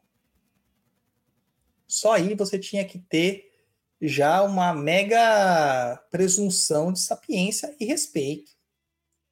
Mas o que esperar de uma geração que não respeita os mais velhos nem seus professores? Né? E eles acham que eles têm muita, muita sabedoria. Informação, talvez, sabedoria nenhuma. Nenhuma. Tá? O João, quando a gente vai falar sobre entidades, qual a, a métrica que te utiliza? Eles têm nomes simbólicos. Nomes que tiram-lhes a individualidade. Então, um, um caboclo sete flechas, ele pode ser vários tipos de pessoas que perdeu o seu nome próprio e entrou para uma falange e a partir daquele momento se chama sete flechas. Ponto. É isso. O cara perdeu a individualidade. Ele se tornou algo é, coletivo. Então, pouco importa o nome dele próprio. Mas, quando o espírito ele ganha um nome próprio, cara, isso é de extrema importância. Diz que ele é um espírito ímpar, diferente, acima dos outros. E aí as pessoas veem com essa questão do ah, não, mas o mais velho é o Tata Caveira. Cara, pode ser que na cronologia o Tata Caveira seja o mais velho. Só que Tata Caveira não quer dizer velho caveira. Tata significa um sacerdote. Para ele ser sacerdote de algo, ele tem que ter um, algo divino a ser cultuado, que era quem? O próprio Caveira. E quem é esse Caveira que tomou essa, essa expansão maior dentro dessa, dessa, desse entendimento? Que recebeu um nome próprio. João Caveira. Ele recebe um nome próprio. Ele é o João Caveira. E os caveiras estão a serviço dele, inclusive o Tata Caveira e todos os Exus Caveiras. Tá? Então, o nome próprio ele sobressai ao nome genérico, porque você pode ter vários Tatas Caveiras, mas você, você tem o nome próprio, João Caveira, assim como é Maria Caveira, assim como é Rosa Caveira, isso demonstra a hierarquia deste espírito, tá? Então ele, ele perdeu a sua individualidade em certo ponto, se tornando um caveira, depois ele, ele retoma essa individualidade, se tornando o mais importante, né, elevado dos caveiras, tá? Então esse é o entendimento que eu tenho e que a tradição na qual eu sou feito, é, anterior até mesmo aqui em banda, traz pra gente, tá? A linha dos cemitérios trabalha com os cemitérios, tanto que às vezes a gente chama ela de linha de caveiras, mas ela não trabalha só com, com, com os caveiras, porque você vê aqui, ó, brasa, pemba, lodo, carangola, arranca-toco, pagão, são entidades que não têm muito a ver com caveira em si, tá? Mas tem a ver com cemitérios, tá? Tem, geralmente tem a ver com cemitérios. A linha de Nagô, né? A gente tem lá o Exu Gererê sendo o seu regente maior. E Gererê significa rede, né, de pescar. Então é aquele Exu que enreda as almas. E você vai ter aí nas suas linhas o Exu Quebra-Galho, o Exu Sete Cruzes, o Exu Giramundo, o Exu dos Cemitérios, Exu da Capa Preta, ou Exu Capa Preta, tanto faz, né? Exu Curador e o Exu Ganga. Sendo que o Exu Gererê é conhecido como o Rei de Ganga, o chefe Ganga. Então ele é visto como aquele que controla os Gangas. Quem que são os Gangas? Gangas são os grandes feiticeiros de antigamente. E são almas tidas como irracíveis, extremamente difíceis de trato, problemáticas. Por quê? Porque eles são monstros? Não. É porque eles são feiticeiros poderosíssimos. Tá? São feiticeiros poderosíssimos. Então não é qualquer pessoa que vai fazer eles se curvarem. Eles sempre têm caminhos aí para pensar. Uh, e a linha Nagô é a linha que dá origem a Kimbanda Nagô. Mas, poxa, Douglas, você está falando que você é de Kimbanda Nagô e você tem o Tiriri, que teoricamente estava lá na Malay. Como que ele tá na. Como ele aceitou entrar na Nagô? Por causa que os Exus não precisam estar nas linhas específicas que vocês definem. O Tiriri, ele diz assim, quando a gente fala Calunga, ele fala assim, ah, Calunga é... O pessoal fala assim, é cemitério. Ele fala assim, não. Calunga é o abismo. É todo lugar onde que existe uma alma que já morreu. Onde existe uma morte, é uma calunga. Então ele está na mata, ele está nas praias, ele está no oceano, ele está no espaço, ele está no submundo, ele está nos, nos, cemitérios, ele está nas igrejas, ele está nas casas, está nos bares, nas encruzilhadas, ele está em todo lugar, tá? Então você já vê por aí. O Exu não precisa ser da linha, mas temos exceções e alguns espíritos da próxima linha gostam de estar na quimbanda de, de culto Mussurumim, tá? Ou Mossorubi, que a gente fala. A linha Mossurumim ela é chefiada pelo Exu Rei Kaminaloá, que é um Exu encantado. Muitas pessoas falam assim: qual é a imagem do Kaminaloá? Não tem. Não tem. Ah, o Kaminaloá já foi encarnado? Não. É um Exu encantado. Ele representa os próprios poderes mentais, a inteligência deturpada e a loucura em si, as doenças mentais. Tá? Mas ele é um rei também. E nessa linha a gente vai encontrar lá Exu dos Ventos, Exu Morcego, Sete Porteiras, Tranca-Tudo, Marabá, Sete Sombras, Exu Calunga. Esses Exus, eles gostam de estar associados a Mossurumim. Então, se houver oportunidade deles se iniciarem na Mossurumim com fundamentos de Mossurumim, é bem possível que eles assim o farão. Claro que eles não vão impedir o seu médium de se manifestar em outras linhas, né? Ou de procurar iniciação em outras linhas. Mas eles vão dar preferências tá? E aí a gente começa aqui a pensar, mas fala assim, poxa, mas Exu dos ventos não tem, assim, é, tanta diferença. Realmente, vento, mente, pensamento, tudo bem. O Exu morcego, cara, é, sei lá, é meio mata, né? Eu achava que era mata. Um sete porteiros devia estar no cemitério. Um tranca-tudo não tinha que estar na malê, ali embaixo de tranca-ruas. Né? Um sete sombras não tinha que estar, sei lá, num, num, sei lá, qualquer lugar. Um calunga não tinha que estar no, no cemitério, né? Numa alma. Sempre. Tá? Então não se limitem a isso. Os caboclos quimbandeiros, eles não têm uma linha de quimbanda só para eles. Então eles acabam sendo é, é, amalgamados em todas as outras linhas. Tem linha de quimbanda que não gosta de trabalhar com caboclo. Isso é uma coisa que sempre me perguntam. Na quimbanda a gente só trabalha com caboclo e preto velho? Não. Na quimbanda nós trabalhamos com espíritos que se manifestam como exus, mas que possuem roupagens diferentes. Pode ser roupagens de caboclos, roupagens de pretos velhos, roupagens ibéricas, roupagens outras europeias, roupagens outras indígenas, pode ser roupagens é, é, orientais, pode ser que não tenha roupagem nenhuma, que seja uma coisa totalmente amor, amorfa, tá? Pode ser algo totêmico. E não tem problema, cara. Não tem problema. Aqui a gente trabalha com espíritos que se assumem como Exus e Pombogiras, tá? É, então, o caboclo quimbandeiro, ele é um Exu.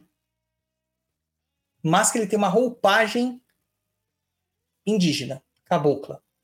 Tá? Então, ele é chefiado pelo Pantera Negra, Exu Pantera Negra, que, cara, é o mesmo do que o caboclo Pantera Negra. Tem alguns caboclos que trabalham na Umbanda e na Quimbanda. Ah, não, isso é impossível, porque na Umbanda se fala de Jesus e na Quimbanda não se fala de Jesus. Cara, eles estão cagando para que isso que vocês estão pensando, tá? cagando. Cagando. O que eles, eles querem e se importa é com o trabalho bem feito. Tá? Com o trabalho bem feito. O que acontece é que na Umbanda, por causa da doutrina da Umbanda, e porque casa, na Umbanda casa é de caboclo e preto velho, eles vão seguir as regras da, da Umbanda. Na Kimbanda, eles vão seguir a regra da Kimbanda. Então, tem caboclo que vai se manifestar na Umbanda com um nome, mas é o mesmo caboclo que se manifesta na Kimbanda com outro nome. Como eu já vi casos tá, confirmados por entidades e por oráculo, por exemplo, de caboclos com pimato que trabalham na Umbanda. Tá? Isso não é, não é regra, deixa aqui como uma exceção à regra, mas que foi uma coisa que a gente já verificou. Tá? Caboclos rompimatos que trabalham na Umbanda como rompimato, na Jurema como rompimato, mas que quando vão para Kimbanda se manifestam como caboclos cobra-corais. Poxa, mas são entidades diferentes. Sim, mas eles usam de nomes simbólicos para mostrar aquilo que eles estão praticando, a que a chave está virada naquele momento. Mas, gente, não usa isso como regra para vocês não ficarem nos achismos, para vocês não criarem bobeiras nas suas cabeças, para vocês não criarem ilusões, fantasias e etc e tal. Porque o que tem gente esquizotérica por aí, criando coisas na cabeça, ficando totalmente alucinado, não está escrito tá? Mas se você ficar alucinado, não tem problema. Meu contato tá por aí, é instagram.com/barra cova de tiriri ou Douglas Rainho 7. Marca um oráculo, a gente faz os trabalhinhos e resolve esse problema aí para você. Tá bom? Também já vi casos é, de um caboclo jiboia dentro da Umbanda, ele toma um outro nome dentro da Kimbanda, que é caboclo Tu Cruzeiro. Tá? Isso é comum de acontecer também. Uh...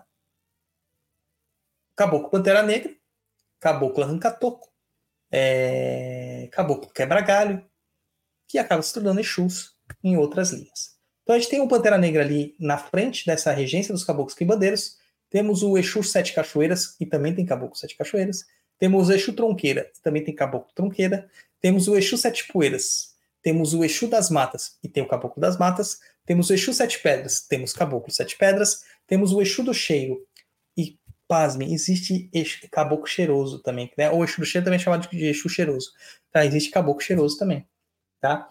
Assim como existe caboclo teimoso, olha o nome, teimoso, Cara, existem caboclos que não têm ideia. E muitos desses foram se perdendo por causa dos nomes mais populares, Pena Branca, Flecha Vermelha, ou Flecha Azul, ou Sete Flechas, é, e acaba se perdendo aí, né? Porque todo mundo quer ter um guia é, com nome clássico. Né? E o Exu Pedra Preta, que tem o caboclo da Pedra Branca também, na Umbanda, que pode ser o mesmo, e aí ele vira aqui como Pedra Negra ou Pedra Preta na Kimbanda tá? Pode ser, mas nem sempre é. Tá? Tem entidades que só trabalham na polaridade de Exu e ponto final. Não quer saber de manifestação de Umbanda. Não quer. Mas alguns, pelo, por causa da missão do seu médium, do seu cavalo, eles acabam também se manifestando em outro canto. Tá? E alguns, alguns caboclos de Umbanda que não vão se manifestar aqui em Umbanda de jeito nenhum, que é o caso do meu caboclo, por exemplo. O Rob Mata ele fala que ele é de Umbanda e ponto final. Ele não se manifesta na Kimbanda tá? Ele tem um trelelê ali com a Jurema, mas é isso, né? Não, ele não vai para Kimbanda de jeito nenhum. Ele fala que a Kimbanda é a casa do, do, do Tiriri. E o Tiriri manda lá, faz o que quiser. Mas a Umbanda é ele que é o dono e ele faz o que quiser e ali é o reinado dele. E a linha mista, cara? A linha mista, tá? A linha mista é complexa. Porque a linha mista é assim: é tudo aquilo que sobrou e não tinha lugar para pôr. É bem isso. E daí a gente tem um Exu lá que é muito diferente, né? Para começar, sim, que a linha mista ela é chefiada pelo Exu dos Rios, que tá lá na linha Malê, é um dos malês. E algumas pessoas chamam eles de Exu das Campinas. É o mesmo Exu, tá, gente? Das Campinas e o Exu dos Rios é o mesmo Exu. Mas tem um Exu lá que é o tal do Pinga Fogo, Exu Pinga Fogo. Esse Exu ele é tão diferente tão diferente, tão diferente, que ele não se enquadra em nenhuma outra das linhas.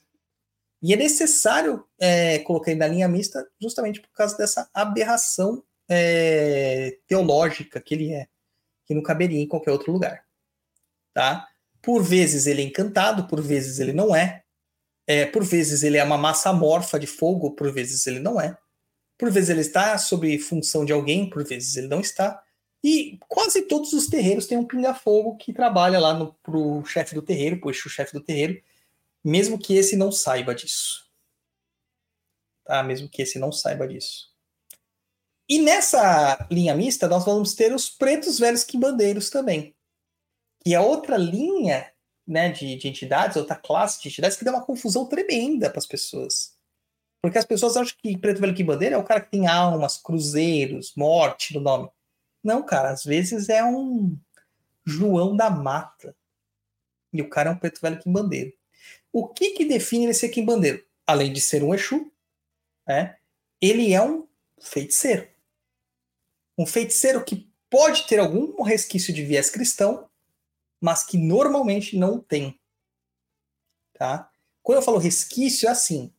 Pode ser um, um, um preto velho e faça uma mironga falando para você rezar uma, uma Ave Maria, né? um credo, ao contrário. Ele está usando um elemento cristão, mas ele está profanando esse elemento, ele está subvertendo esse elemento pela magia. Pode ser o preto velho que fale que para você conseguir um marido, você tem que pegar um Santo Antônio, virar de ponta cabeça e afogar ele. Tá? E normalmente os pretos velhos de Kimbanda, eles são mais jovens, não são tão curvados, tão dificultosos de trato, de trabalho, etc. e tal. tá? Mas pode ser de Angola, pode ser do Congo, pode ser de Benguela, pode ser de Moçambique, pode ser de todo esse tipo de, de categoria que nós também temos na Umbanda. De Guiné, de Arruda, de Aruanda. Pode ser. Inclusive, é, uma historinha aqui para vocês. Na Kimbanda Nagô, nós temos uma característica que é que nós fazemos um Ogum, que é um Exu. Eu não vou explicar isso aqui hoje, fica para uma próxima. Quem quiser saber, eu quero que entre lá no instagram.com barra Papo da Encruza, vai no post deste episódio aqui, que foi publicado lá pedindo as perguntas, e, e coloca lá comentando. Eu quero saber mais sobre Ogum na Kimbanda. Se tiver bastante pedido lá, a gente fala. Tá? Tem o Ogum e a gente tem o Preto Velho. Tem um fundamento de Preto Velho. Tá? Quando eu fui descobrir meu Preto Velho, eu falei assim, puxa, né, é complicado, né? Isso já aconteceu com os Exus também, porque eu trabalho com Tiriri há 25 anos. E aí, incorporo Tiriri há 25 anos, conheço ele há 25 anos. É... E aí eu falo assim, puta, já pensou se eu vou lá no oráculo e não confirma nenhum dos meus Exus? Fala assim, você trabalha com Tiriri nada, isso é coisa da sua cabeça, é loucura. Não tem Tiriri nenhum aqui não, você tem um Exu, um Exu do lodo. Assim, mano, vou. E isso acontece com as pessoas, porque eu pego muitos casos desses e às vezes é loucura mesmo. Ou simplesmente a pessoa foi mal orientada, né? Ou ela não ouviu direito o nome da entidade, ou, ou o nome da entidade foi dado por um dirigente que estava inadequado, etc. E tal. Tudo isso acontece, tá? É... Quando aconteceu do Preto Velho, eu fiquei pensando a mesma coisa, né? Porque eu falei assim, poxa, meu Preto Velho, né? Adoro lá o, o Francisco do Congo. Poxa, ele não vai me acompanhar na Kimbanda, né? Porque o, o, o vô Francisco, a gente chama de vô Chico, né, carinhosamente. Ele ele não é um preto velho muito ortodoxo. Né? Ele faz umas magias lá que ele já tomou umas broncas quando eu estava no terreiro de formação. É, porque é meio incondizente, segundo dizem, com o que um preto velho deveria ser. Mas, enfim, falar assim, será que ele não vai me buscar e não vai querer me acompanhar e tal? E aí, quando veio a mensagem de quem era meu preto velho, eu falei assim, puta, cara, mas que nome estranho, né? Nunca nem ouvi falar desse nome, e opa, esse sobrenome aí também, não sei não, cara. Fiquei meio duvidando, e aquele dia eu tava meio bolado. Eu tava digitando uns textos e tal, e na hora que eu tava digitando o texto, de repente começou a sair umas palavras estranhas do texto que não era eu que estava digitando. Né? Algum espírito se apossou do meu aparelho mediúnico que estava digitando, e digitou um ponto. Digitou um, um, ponto cantado. E me deu ritmo, me deu, me deu tudo assim. E aí ele falou assim: Este sou eu, eu estou me apresentando para você. Me veio pela clara audiência, por ser, eu ser audiente e se apresentou para mim. Né? E aí ali a gente aprende algumas coisas sobre essas questões, né? O ponto é assim. Pai Tarsa Mandingueiro, ele vem lá de Aruanda. Quando o feitiço é feito, Pai Taço corta a demanda. Angola é seu reino, Pai Taço vem dizer, fazendo o feitiço para o inimigo vencer. Com fumo e marafo, vai vencer toda a demanda. Pai Taço é mandingueiro, ele vem lá da Aruanda. E aí você começa a transliterar esse ponto entender o que significa o ponto. Paitarça é mandingueiro, faz magias. Ele vem lá de Aruanda. Aruanda é um lugar. Não quer dizer que ele vem do espaço, do mundo de Aruanda. Mas Aruanda é, é um lugar que a corruptela do nome Luanda, que era a capital do, ali da, de Angola, né? Hoje ainda é a capital de Angola, mas na época era, era um, um, centro importante de Angola. Que acaba que, pela corruptela da fala, no Brasil acabou sendo chamada de Aruanda. Então eles falam: tenho saudade de Aruanda, saudade da minha casa, saudade lá de Luanda, né? Que era a terra. Então ele veio de lá, que é um preto velho que veio de lá, é um preto velho africano. Ele vem lá de Aruanda, quando o feitiço é feito, o pai tá açúcar, tá demanda, mostrando que ele já era um quimbanda lá, né? Um quimbanda feiticeiro, no sentido de praticar em banda lá, né? Aí ele fala: Angola é seu reino, que ele chama Pai Tarso de Angola. Pai Tarso vem dizer, ou seja, o próprio Exu veio, o próprio preto velho Exu veio trazer essa, essa verdade, entendeu? Enquanto ele fazia um feitiço para que o inimigo não vencesse ele, para ele vencer o inimigo. E falando com que ele trabalhava, com fumo e marafo, vencendo toda a demanda. né? Já mostrando que a partir daquele momento ele já tinha é, é, é, capturado a essência da quimbanda brasileira, porque fumo e marafo é uma coisa que só existia aqui no Brasil, né? No Brasil, não, na América como um todo, né? Então você vê que ele pegou já essa concepção do fumo e do marafo, que era uma prática, são elementos ritualísticos brasileiros, tá? Então, para vocês verem como que as coisas acontecem, né? É, quando a gente tem ouvidos para ouvir, tá bom? Então vocês vão ver os pretos velhos quimbandeiros aí com nomes mais diversos. As pombogiras, que tem um entendimento muito também diferente, a pombogira ela tem uma, uma percepção de um espírito coletivo, ela não tem uma percepção de um espírito é, simplesmente uh, individualista, né? Então você vai ver lá, Falange das Marias, né? Na família da Maria só não entra quem não quer. Na família da Maria só não entra quem não quer. Ela é Maria Padilha, Maria Mulambo, Maria Mulher. É, então você vai ver que é, a falange Marias engloba vários outros tipos de espíritos. Né? As padilhas, as diversas padilhas do cabaré, das almas, das encruzilhadas, né? É, é, você vai ver que engloba as farrapos, engloba as mulambos, mulambo do cemitério, mulambo da lixeira, mulambo da encruza. Então são entidades que têm um pensamento um pouco mais coletivo, um pensamento meio de colmeia, né? Uh, e dentro desse processo, a gente vê que a individualização da pombogira ela acontece muito tempo depois. Ele acontece muitos anos depois. Tanto que existiam os Exus todos e um Exu chamado Pombogira, Exu Pombogira, que depois de um certo tempo ele recebe o nome, a Rainha das Sete Encruzilhadas. Tanto que tem um ponto que fala assim: é, se sua coroa é de ferro, a sua capa é encarnada, o Saravá, Exu Pombogira, rainha das sete encruzilhadas, falando que é um Exu Pombogira, um Exu que chama Pombogira. E depois que ela acaba se diversificando, se disseminando e se individualizando nas outras tantas pombogiras que nós conhecemos hoje, tá? Então ela também entraria na linha mista. É, na linha mista também entrariam quiumbas. Ah, mas quiumba é uma coisa do mal? Claro que é. Ah, ainda bem mas nós temos uso para os quiumbas. Tá? Magicamente você consegue fazer uso dos quiumbas. Muitos Exus têm vários quiumbas a seu serviço, tá? E eles se utilizam dessas forças, além de ter fundamento de quiumba também. Temos os eguns, que são espíritos de mortos que estão é, se desenvolvendo, evoluindo, progredindo dentro da seara espiritual, que não são é, extremamente é, malignos, não têm essa consciência, mas são utilizados também pelos Exus e Pombogiras para fazer as suas necessidades ali mágicas, tá? Geralmente são os bucha de canhão. E normalmente você vai se tornar um Egum quando você morre, principalmente se você não tem um esclarecimento espiritual e que você vai passar pelaquela fase do entorpecimento é, pós-morte. Isso é comum, tá? E se eu não quiser virar um Egum? Cara, Egum é um espírito de morto. Então morreu, virou. Então, a única forma de não virar é você não morrendo, né? Mas de uma forma mais, assim, didática, aberta, vamos pensar que é se esclarecendo espiritualmente. Então, você vai procurar uma, uma forma de religião que vai te trazer clare, clareza mental no plano espiritual. Então, você não vai ter passar por aquele torpor dos eguns, tá? Tem uma, uma coisa muito legal, tem um filme da Disney o Soul. Você já assistiu Soul japonês? Não. Uma animação, assista. Tem uma parte lá que o espírito está lá vagando.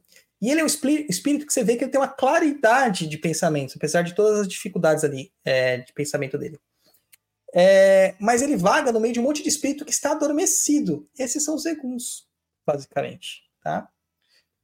Agora, a gente tem duas outras categorias que isso não é falado em nenhuma literatura, mas que eu entendo que eles se enquadram aqui mais na Umbanda do que na Quimbanda. Mas a Quimbanda também, tá? É, os cangaceiros, que muita gente associa eles com os espíritos de baianos, que podem ter associações, claro, também como pode ter associações com os pretos velhos, mas é que eu acho que o cangaceiro é uma característica tão é, ímpar, né, tão própria, individual, que eu acho que ele enquadra muito bem na linha mista. Sabe, ele enquadra muito bem. Uh, cangaceiros para uns são, são heróis, para outros são bandidos, né? São extremamente espíritos extremamente violentos, é, que não têm clarezas, muitas vezes não têm clarezas, porque são recentemente é, desencarnados, tá? Alguns deles eram mandingueiros, alguns deles eram feiticeiros, tem casos de, de, de cangaceiros que eram sacerdotes, tá? E a outra característica são os Exus africanos. Ah, mas o que, que é um Exu africano? Né? Exu africanos são aqueles com nomes realmente né, da, das qualidades dos Exus orixás emprestados. Exu Lalu, Exu Lonan, Exu é, é, Mavambo, né? É, Mavili, Apavenã, e esses todos aí que acabam se manifestando, além de outros Exus africanos que recebem nomes de africanos propriamente dito apenas, né? É, tem uma, uma, uma, empresa aí fornecedora de imagens que ela coloca lá na, no site delas até essa ca categorização diferenciada, né? De africanos. Tem o, o arranca-tumba, é, arranca-catacumba, arranca-caveira, arranca-estrela, arranca-flor, arranca-folha, arranca-pemba, né? Tem o pai Simão. Cara, todos esses caras aí, né? São Exus também africanos, tá? Que são manifestações possíveis de, de, de, de espíritos que divinizaram já no Brasil, mas que nasceram na África de fato e que nunca se deixaram é, é, contaminar, vamos usar esse termo errado, mas vamos usar ele, é, se deixar influenciar pelas outras práticas aqui ritualísticas brasileiras. Então, são provavelmente Exus que não têm contato com práticas é, indígenas, que não têm contato com práticas ibéricas, que não têm contato com outras práticas que não as suas próprias. Isso inclui, inclui também Exus que são de, é, de cultura iorubá e que não sabem nada de banto, ou de cultura angola e congo, que são bantos que não têm nada de compreensão iorubá. Tá? Nada de compreensão iorubá. Então é isso aí. Deu para entender alguma coisa japonês nesse blá blá blá todo que eu fiz aqui de uma hora e 35? Deu, mas vou ter que ouvir o programa de novo. Maravilha. É que você ficou muito perturbado aqui, porque a Camila da Costa falou: boa noite, saudade de vocês, principalmente do japonês. Luiz, sou tua fã. Eu acho que eu foi por causa respondi, disso, eu, né? Eu respondi o boa noite para ela no chat. É, o Luiz é um fofinho, né, gente? Um é. fofinho, né? Ah, coisa mim. linda de meu Deus. maravilha, maravilha, maravilha. Então, assim, os reinos propriamente ditos, as determinações de reinos, a gente vai ter outros programas sobre isso, a gente vai entrar em outros episódios. Eu queria fazer até um episódio comparado aos reinos do Oswaldo, né? Como o Batalá, é o Moto Batalá, e os reinos de Kimbanda Nagô, por exemplo, os nove reinos. Lembrando que o pessoal tenta sempre restringir tudo para sete e às vezes é nove. Tá? Os números não estão muito restritos. Aí. Fora um esforço que nós estamos fazendo, eu, Tata Kamushinzila, Mameto Banda de Ganga, Tata é, Quilumbo, é, de trazer um pouco mais de, de embasamento teórico, de fundamentação teológica para a Kimbanda Nagô não estamos inventando nada, estamos é, propondo ideias teológicas para serem debatidas, tá? Dentro das nossas práticas, dos nossos cultos, que fazem sentido para aquilo que a gente pratica. E que pode fazer sentido para outras pessoas também por aí. Tá bom? Alguma coisa a acrescentar, japonês, antes da gente entrar nas perguntas? Não. Não? Então vamos lá para as perguntas, japonês, que eu tô com a vamos boca lá. Ah, bonito o seu squeeze, hein? Você gostou? Ganhei do meu filho, ó. Vai, Corinthians. É, vamos lá, pergunta do Benfica Tel. Na minha região é muito comum cemitérios onde não se tem o Cruzeiro das Almas em sua estrutura comum, aquela cruz no meio do cemitério. Alguns cemitérios são colados ou próximos às igrejas católicas. Nesse caso, o cruzeiro em frente à igreja seria um ponto de força para o povo do cemitério? E, em caso de impossibilidade de deixar entregas em frente ao cruzeiro das igrejas, algum outro lugar pode ser ponto de recebimento para entrega no cruzeiro das almas nos cemitérios? Por exemplo, a encruzilhada do cemitério, alguma árvore presente no cemitério, na capela do cemitério ou até outra estrutura? Olha, Benfica, é o seguinte: é, realmente tem cemitérios que não têm cruzeiros. Mas o que que é o cruzeiro? O cruzeiro, ele não pode ser uma cruzinha. Tá? O cruzeiro é um ponto de contato. Eu até brinco, né? Eu e o Tato Camachinzila, às vezes a gente conversa brincando. Aí eu, a gente tava fazendo a fundamentação do meu cruzeiro e a gente brincou. Ele falou assim: Zilapanzo, meu irmão, seu cruzeiro vai ficar tão pica que ele vai receber até OVNI zoando comigo, né? Brincando. É, porque assim, a estrutura de cruzeiro é uma metodologia mágica. É, não tem a ver com, a, com o cristianismo só e propriamente, tá? A questão do cruzeiro é muito mais antiga. A cruz tem um significado de passagem, comunhão com o mundo espiritual muito mais antigo. Então ele tem que fazer o quê? Ele tem que tá, estar em contato com os éteres superiores, os éteres médios e os éteres inferiores. Então ele tem que estar. Tá, a cruz ela tem que partir de, do, do, do, profundo da terra e subir em direção aos céus, numa altura determinada, que eu não vou falar para vocês qual que é, porque isso é fundamento de Kimbanda, e ele tem toda uma estruturação naquelas, naqueles degrauzinhos que o cruzeiro tem, para ele funcionar. Então, um cruzeirinho feito num alguidazinho não tem poder nenhum. Ele é simbólico, tá? Então, quando você vai num cruzeiro de cemitério, você vai procurar o cruzeiro que é a estrutura de destaque do cemitério. Geralmente ele está centralizado, uma estrutura de destaque. É, e pouco importa o material qual ele é feito, existe a metodologia da feitura. Entendam isso. É, mas o cruzeiro não tem, o cemitério não tem cruzeiro. O que, que você vai fazer? Você vai procurar a maior árvore ou a árvore de maior impacto, significância um grande pinheiro, uma um grande figueira, uma gameleira, uma coisa assim que chama a atenção. A gente fazia entregas no Quarta Parada, né? Cemitério da Quarta Parada, aqui na Zona Leste de São Paulo. É... Quem anda lá pelo cemitério já deve ter me encontrado lá várias vezes. Se não vivo, os mortos já me encontraram. Uh... E uma vez lá eles estavam quebrando o cruzeiro para recuperar o cruzeiro, para reconstruir o cruzeiro. Eu cheguei lá com um monte de entrega na mão, cara. Eu falei, yeah, agora o que, que eu vou fazer? Onde que eu vou entregar isso, meu senhor Jeová? O que, que eu fiz? Peguei o Erim, joguei o Erim, o Erim apontou uma árvore para mim. Fui nessa árvore, a raiz da árvore nascia de dentro de uma tumba. Eu falei, aqui. E pus lá. Eu servi lá as oferendas no pé da tumba, tá? E o Egum daquela tumba, na hora, ele começou a conversar comigo, falando que era uma tumba que estava sem nome, era uma tumba que estava sem é, identificação. Então era uma tumba esquecida. Provavelmente os familiares tinham esquecido daquela tumba. E foi curioso que o Egum começou a falar comigo, eu comecei a falar com o Egum, e como eu sempre fazia é, trabalhos lá, eu comecei a levar oferendas para esse Egum. E o cara gostava de quando a gente ia lá, trocava um papo, trocava uma ideia porque esse é o trabalho do Kimbanda. O Kimbanda ele faz é, é, é, ele faz associações, tá, com os seus com os seus é, espíritos ali que em volta. Ele não é um cara que vai simplesmente ignorar as pessoas. Ele gosta que as pessoas é, saibam que ele existe, tá? O espírito ele tá feliz por isso. Eu, eu tenho uma foto aqui, deixa eu ver se eu consigo compartilhar aqui para vocês verem. Lembrando que foi improviso mesmo, porque eu tinha que fazer de qualquer forma, né? E, e ali estava fazendo, era o que tinha para naquele momento, né? E às vezes, por isso que é importante ter um oráculo, tá vendo? Porque se não fosse o oráculo, tava ferrado. Dá para vocês verem aí, ó.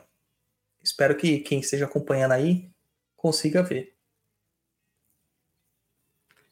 Tá? A entrega no pé da árvore. É uma árvore grande e você pode perceber que as raízes elas vêm lá de dentro. Tanto que eu olhei pela portinha aí, japonês, a raiz hum. realmente está saindo lá dentro, dentro das gavetas, entendeu? É, é, algo bem, bem legal, cara. E a árvore, ó, rompeu todo o concreto ali que tinha tal.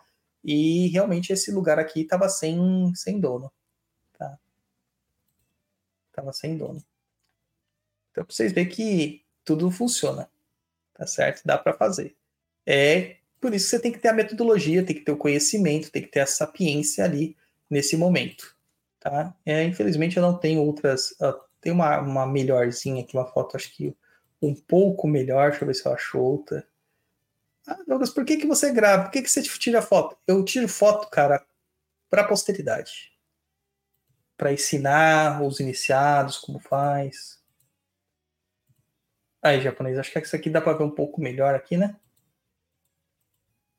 Dá pra ver, de boa. É, dá para ver, né? Que não, que é o Dá. cemitério mesmo lá, com as gavetas lá atrás e tal.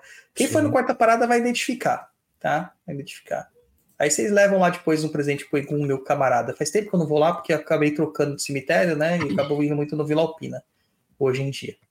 Tá, mas tem essa, essa questão aí também. Então, assim, na impossibilidade de deixar em frente a um, a, a- um, um cruzeiro, porque não existe um cruzeiro, você entrega no pé de uma árvore grande.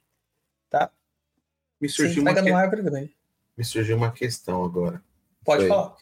Por exemplo, quando você faz um trabalho em via pública, digo na rua, a um determinado momento alguém vai limpar aquilo. Sim. E dentro do cemitério, quem que vai fazer Também. essa limpeza? Também. Assim, teoricamente, a gente só pode fazer entregas ritualísticas na, no cruzeiro do cemitério. Só que existe uma interpretação aí é, da legislação sobre isso, porque manifestação de religi religião não pode ser cerceada, não importa como ela seja. Tá? E se a minha religião diz que eu tenho que colocar no, no pé de uma tumba, assim eu posso fazer, porque o cemitério ali é público também. Né? É, então, mas as pessoas que fazem a limpeza do cemitério, eles têm extre- um extremo cuidado com isso e um respeito tremendo. E todo trabalhador de cemitério, ele é bem querido e bem quisto pelos espíritos, principalmente os Não. Exus e Pombogiras. Então, ele não. Eu posso colocar minha pergunta para ficar bem claro. Ele não pode ser punido por. Ah, eu preciso limpar aqui e tirar aquilo. Ele não tem que fazer nenhum tipo de ritualística ou proteção para aquilo ali. Ele é, tipo, imune, ele tem a imunidade É. ali. Ele não precisa nem acreditar naquilo. Só por ele trabalhar no cemitério e fazer a manutenção daquele espaço santo, ele já é protegido. Muitas pessoas falam assim: para ir no cemitério eu tenho que fazer toda uma ritualística para entrar e para sair. E o coveiro, o zelador, o jardineiro, o administrador do cemitério, ele não tem que fazer isso? Não. Porque ele já é visto como aqueles espíritos lá de dentro do cemitério como parte da equipe. Agora, se ele profanar algo, aí sim ele toma. Tá? Aí sim ele toma. Deu para entender? Sim. Então, assim, a encruzilhada do cemitério, a árvore de um cemitério, normalmente, assim, todos os trabalhos que precisam ser entregues no cemitério podem ser entregues no cruzeiro do cemitério. Se não conseguir entregar no cruzeiro do cemitério, é, tem que ser exatamente no ponto de força, cara, tem que ir fazer. Tem que ter cara e ir fazer. Tá? Próxima pergunta, japonês. Vamos lá. É a próxima do Tiago Victor. É, conheço um terreiro de Umbanda onde vem cangaceiros na linha de esquerda para dar uns descarregos pesados. Existe isso na Kimbanda ou é só uma linha da Umbanda mesmo? Então, existe, né? Como a gente falou, existe, tá? É, o, deixa eu só comentar um negócio aqui que o japonês comentou no, no privado aqui, falou que às vezes meu microfone tá dando uma falha. Quem tá ouvindo a gente é, tá reparando essa falha ou é uma coisa da conexão aqui minha do japonês? Porque para mim tá perfeito, né?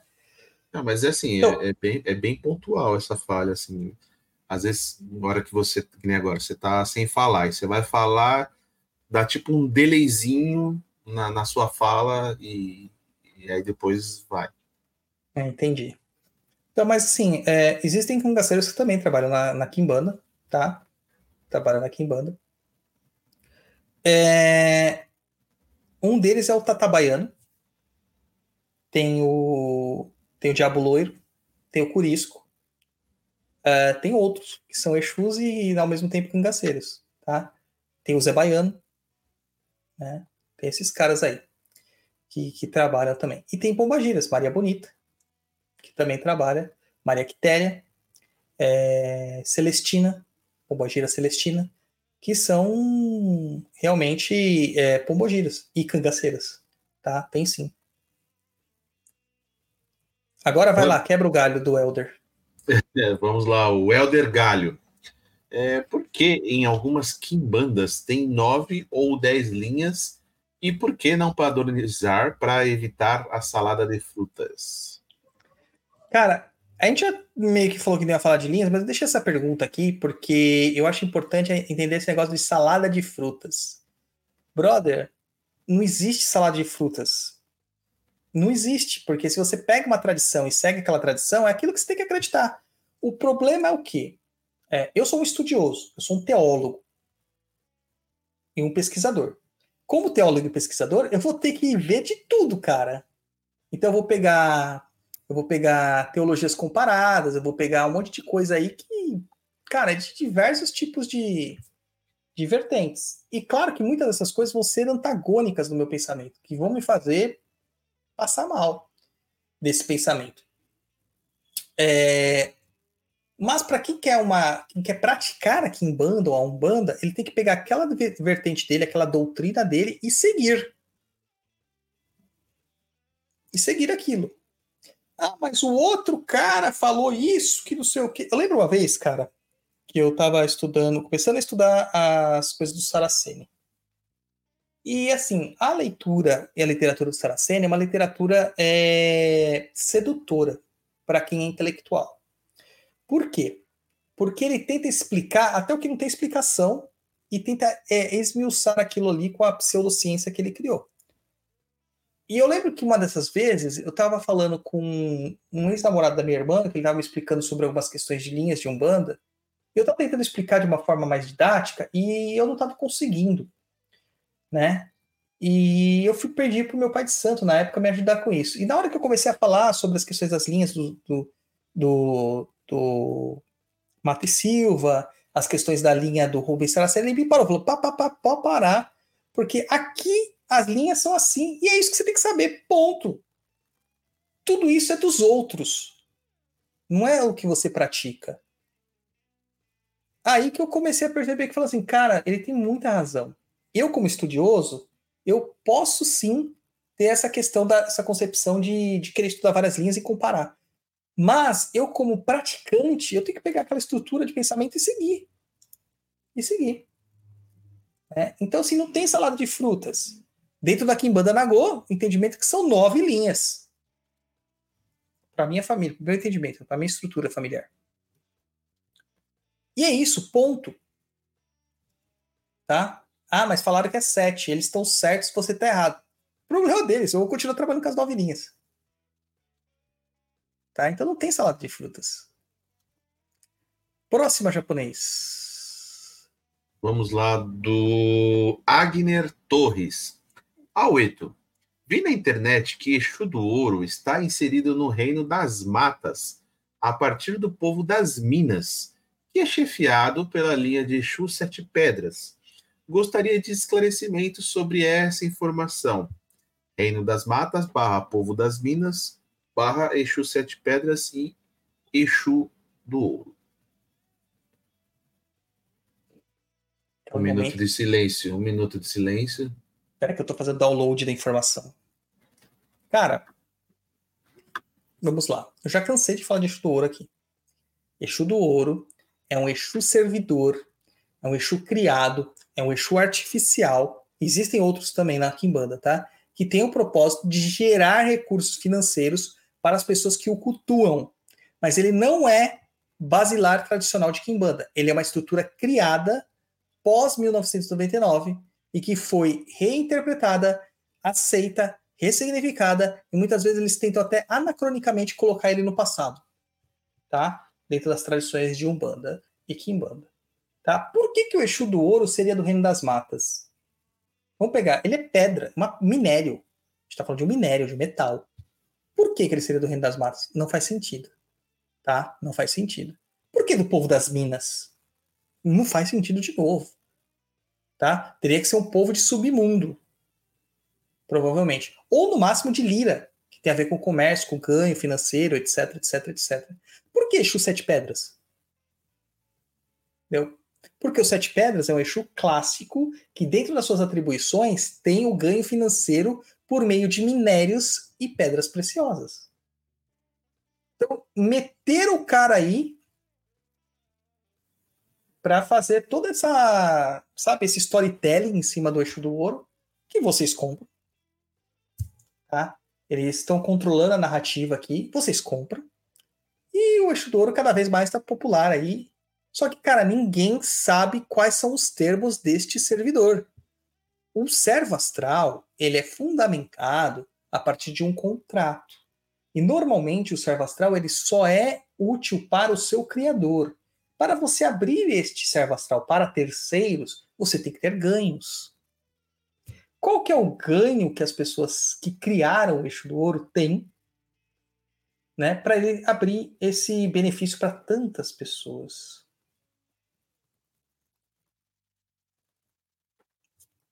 Entende?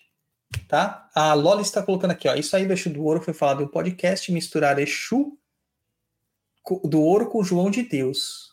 Ah, acho que o comentário para mim fala que o, o, Exu do Ouro era o Exu do João de Deus, eles tinham um pacto, etc. Tal, porque o João de Deus era um minerador, ele explorava ouro, alguma coisa assim, né?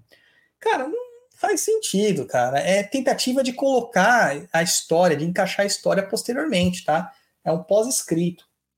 Ah, basicamente, quem faz o trabalho é, é, de, de ganhos financeiros são outros Exus, né? Exu Lalu, Tiriri, é, Exu Sete Moedas, Exu Chama Dinheiro, Sete da Lira, tá? Esses Exus acabam trazendo ganhos financeiros. Tá? Foi o Galuchito que falou, não foi a Lolis. Foi o Galuchito que está sem bateria, falou pelo celular dela. Então, assim, é, é, basicamente isso, tá? Então, você vai fazer um ganho financeiro, japonês, você quer ganhar dinheiro, chama dinheiro. Você quer ganhar freguês, tem um Exu que chama freguês. É um Exu desconhecido. Quase ninguém fala dele. Tá? Mas se você fala com os antigos, você vai encontrar lá, Exu chama freguês. Que é, é, é o atributo da qual ele trabalha melhor né? Exu Sete Moedas, para ganhos financeiros também. Tá? Ganhos financeiros. Mas criaram, porque o nome Exu do Ouro é pesado. É nome que cresce. Mas você vê que é, é tal. Talvez essa pessoa que falou isso, dentro da cultura teológica dela, faça sentido. Né? Que ela fala assim: ah, as pedras fazem parte da natureza, a natureza está nas matas, as matas são exploradas e lá tem o Exu do Ouro. Pode ser. É, pode ser. Tem até um livro aí do acho que Cavaleiro da Estrela Guia que o cara encontra esmeraldas é, na foz de um rio ali, porque ele reza para que aquilo aconteça. Então, cara, pode ser. Pode ser. Tá? Ó a pergunta aqui do, do imortal, do eterno Ensabanur. Sabe quem é o Ensabanur japonês? Não faço ideia. Ele é o vilão máximo do, dos X-Men. O Apocalipse, Apocalipse, acho que é o nome dele, né? Acho que é isso. Pensei que você estava se referindo a, é, a pessoa por trás do nickname. Eu pensei ah, que era alguém conhecido. Nem sei quem é. Então, todo terreiro que cultura o Exudouro tá brincando de magia do caos, mestre? Exatamente. Lembrando que é, a gente atrela o, a criação de servidores, né, de servos astrais, à magia do caos. Assim como a gente atrela a criação de sigilos à magia do caos. Mas, na verdade, isso é muito anterior. Tá? Não é da magia do caos. Isso é muito mais antigo. É, várias práticas de magias tradicionais, não só eurocêntricas, mas no mundo inteiro, elas se utilizam de sigilos e de servos astrais. É, talvez com outras estruturações de fundamentação, pode ser mas é muito, são muito próximas, são muito parecidas. A magia do caos, ela bebe de muitas fontes e se apropriou de muitas questões, sendo os servos astrais e os sigilos uma das mais é, influentes. Tá? Mas isso não é propriedade da magia do caos, não é invenção da magia do caos. É só uma das, das técnicas que a magia do caos trabalha mais. Só. Tá? Próximo japonês. Tô vendo aqui que já tem até livro, né? Tem, tem. Oh, meu Deus do céu, tá vendo? Cara, tem Exu Rubi, cara. Tem gente que, que criou o Exu Rubi. Pra você ter uma ideia. Exu Rubi. Vamos lá, o William Rosa. É, não, o William, o William tava sumido, hein, mano? Não só a gente, mas o William também tava sumido. Fazia tempo que eu vi a pergunta dele. Se não me engano, o Aloysio Pontenelle lista dois, duas dos cemitérios e da encruzilhada.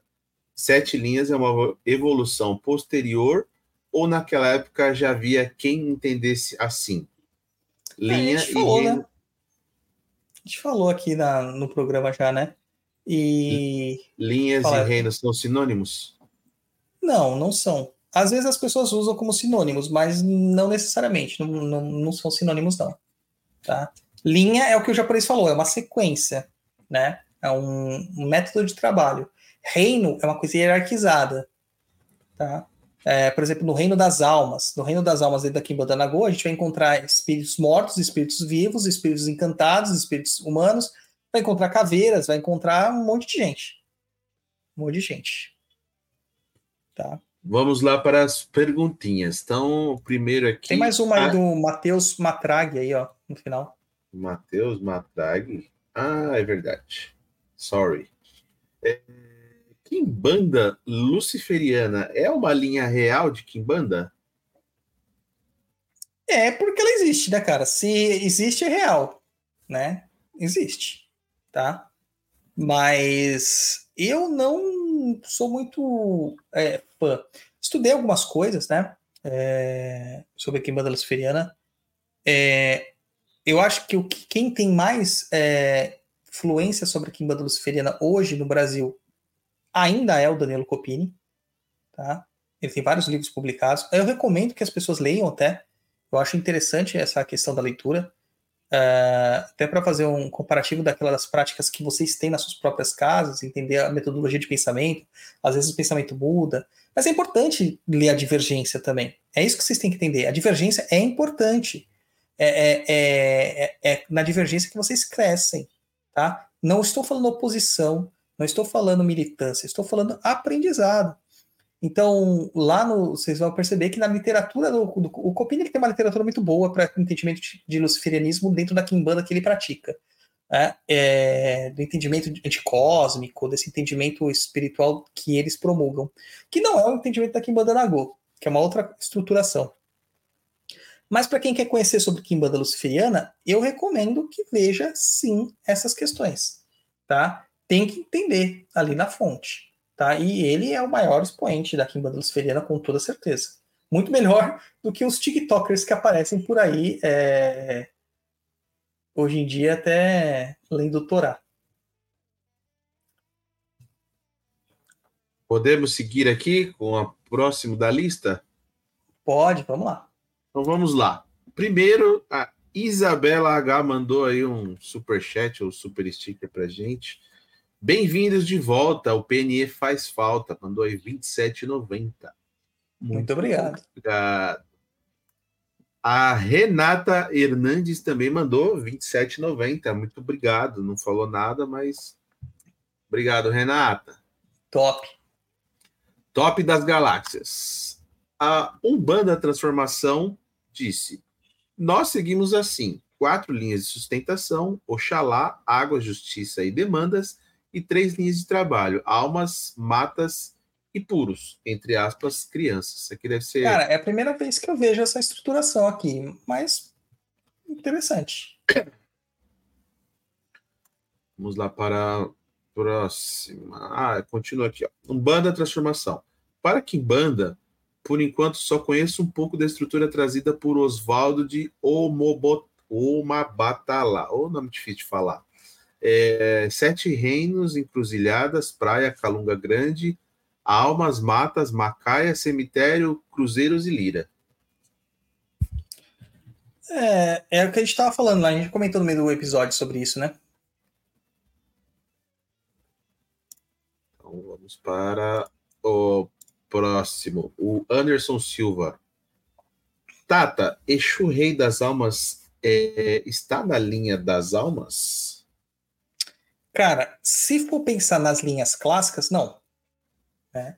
Nas linhas clássicas, o que a gente tem nas almas é só aqueles Exus que eu falei. Omolo Rei, Mirim, Pimenta, Sete Montanhas, Maré, Exu da Meia-Noite, Exu Maleixo Quirombo. Só. Tá? Agora, se você for pensar numa extrapolação desse pensamento para um reinado, o Exu Rei das Almas está dentro do reino das almas. Tá? Mas não da linha das almas. O Bruno Gama Almeida. Tata, em 2005. É, inclusive, eu, Japa, tem, a gente tem um Rei das Almas no, na cova de Tiriri. Tem? É, tem, e é pesado, bicho, viu? A lua cheia iluminou esse terreiro, anunciou que Rei das Almas vai chegar. Pássaro preto piou lá na calunga, naquela cova, lá naquela tumba. Muito bom. Os pontos do mal lá sempre são os melhores. Inclusive, gente, tem lá no TikTok, sigam ele, Sombra da Macaia, e no Instagram também, Sombra da Macaia. Muito top os pontos que ele faz. Vamos lá, próximo. O Bruno Gama Almeida, ah, tá, em 2005, em terreiro de Tanguá, no Rio de Janeiro, fui tomado pelo Sete Profundas e desde então não ouvir falar mais sobre. Cara, não conheço também. Sete Então, tudo que eu falar Prefunda. prefunda. Tudo que eu falar aqui vai ser achismo. nu- Nunca ouvi falar. Não sei nem que nem como começar. Não sei nem o que é uma prefunda.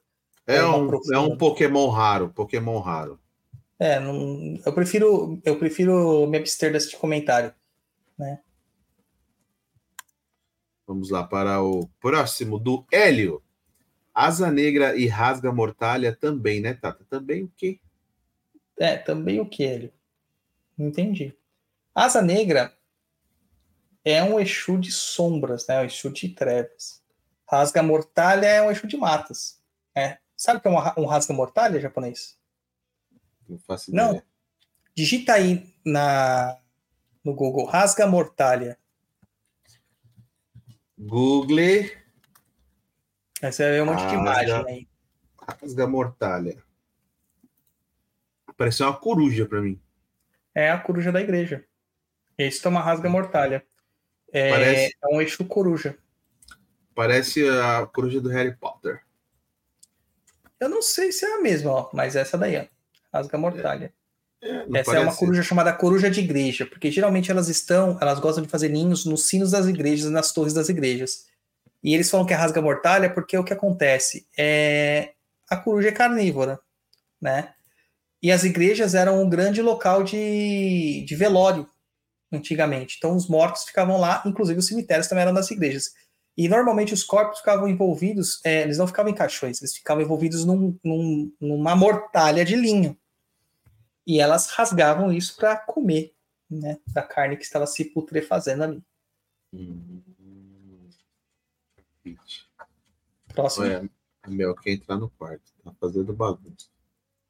É, o Robson, boa noite. O Exu que responde no oráculo é o Exu tutelar Dão Consulente? do consulente. Não. O, no oráculo de Exu, na verdade, assim, quando a gente fala oráculo de Exu, a gente está falando sobre diversos oráculos, né? Na Cabala de Exu, que é o oráculo da Kimbanda Nagô, e no Alabá de Exu, que é o, é o oráculo da, da Kimbanda Mossurmin, quem responde é o Exu do oraculista. Na, no Alabá é uma outra estrutura, não posso explicar, porque isso é é coisa de iniciados, tá? Mas a gente pode dizer assim por superficialmente que quem vai responder é o tutelar do oraculista. Então, quando eu estou lendo para vocês, quem está falando diretamente com vocês é o Exu Tiriri da Calunga, pela minha voz. Tá? e quando eu falo literalmente, é literalmente, porque por causa da clareaudiência, dessa facilidade de clareaudiência, muitas vezes o Tiriri ele se coloca do lado mesmo e ele vai ditando o que está saindo no oráculo. Então eu tenho a interpretação do que está ali no jogo, a exposição da métrica, além do que ele está falando para mim. Então é por isso que as pessoas falam assim: nossa, mas seu oráculo é muito assertivo, Tata. Porque a gente está falando com espíritos, entendeu? É isso.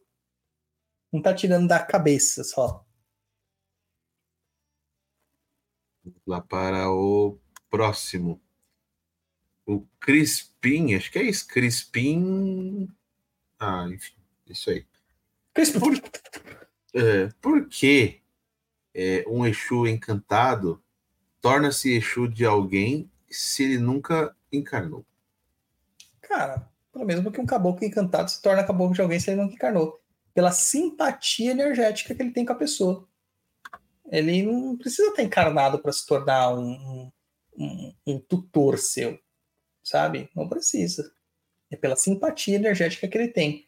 É pelas linhas que são traçadas no seu destino. Então, talvez você tenha uma energia tão grande, às vezes, de uma Mossurumim, por exemplo, que o Exu Kaminaloa fala assim: você vai ser meu tutelado, eu vou te tutelar.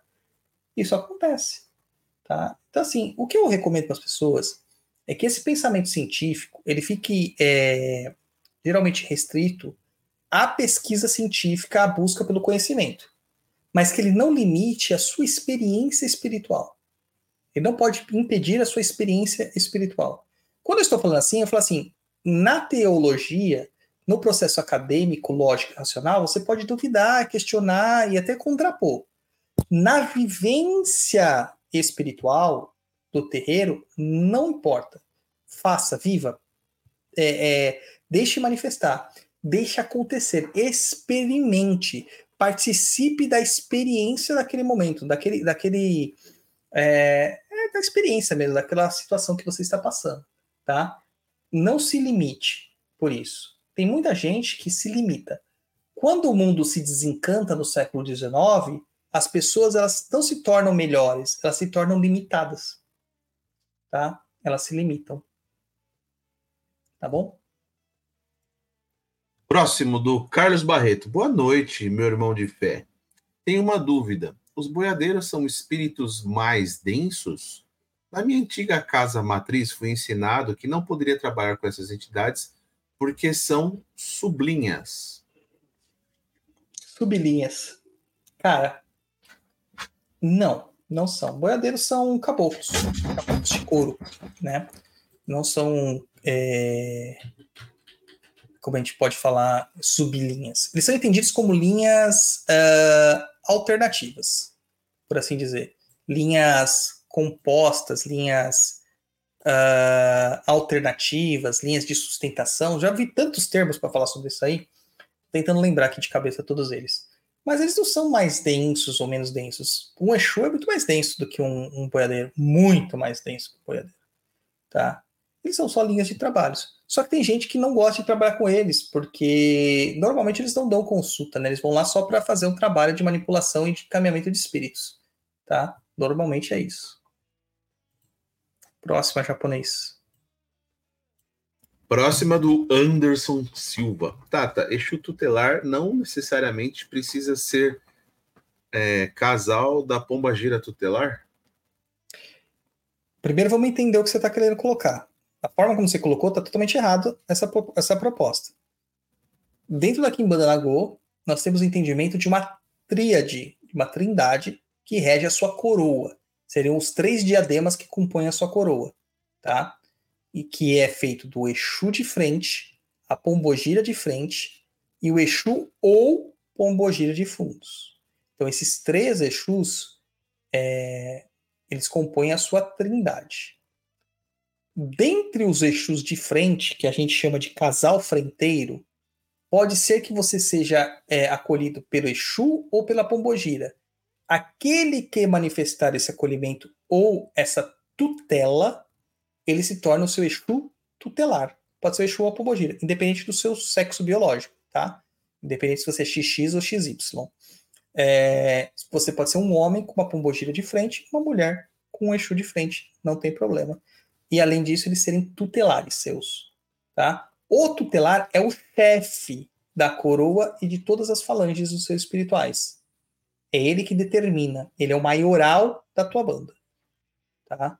É ele que vai determinar os seus caminhos.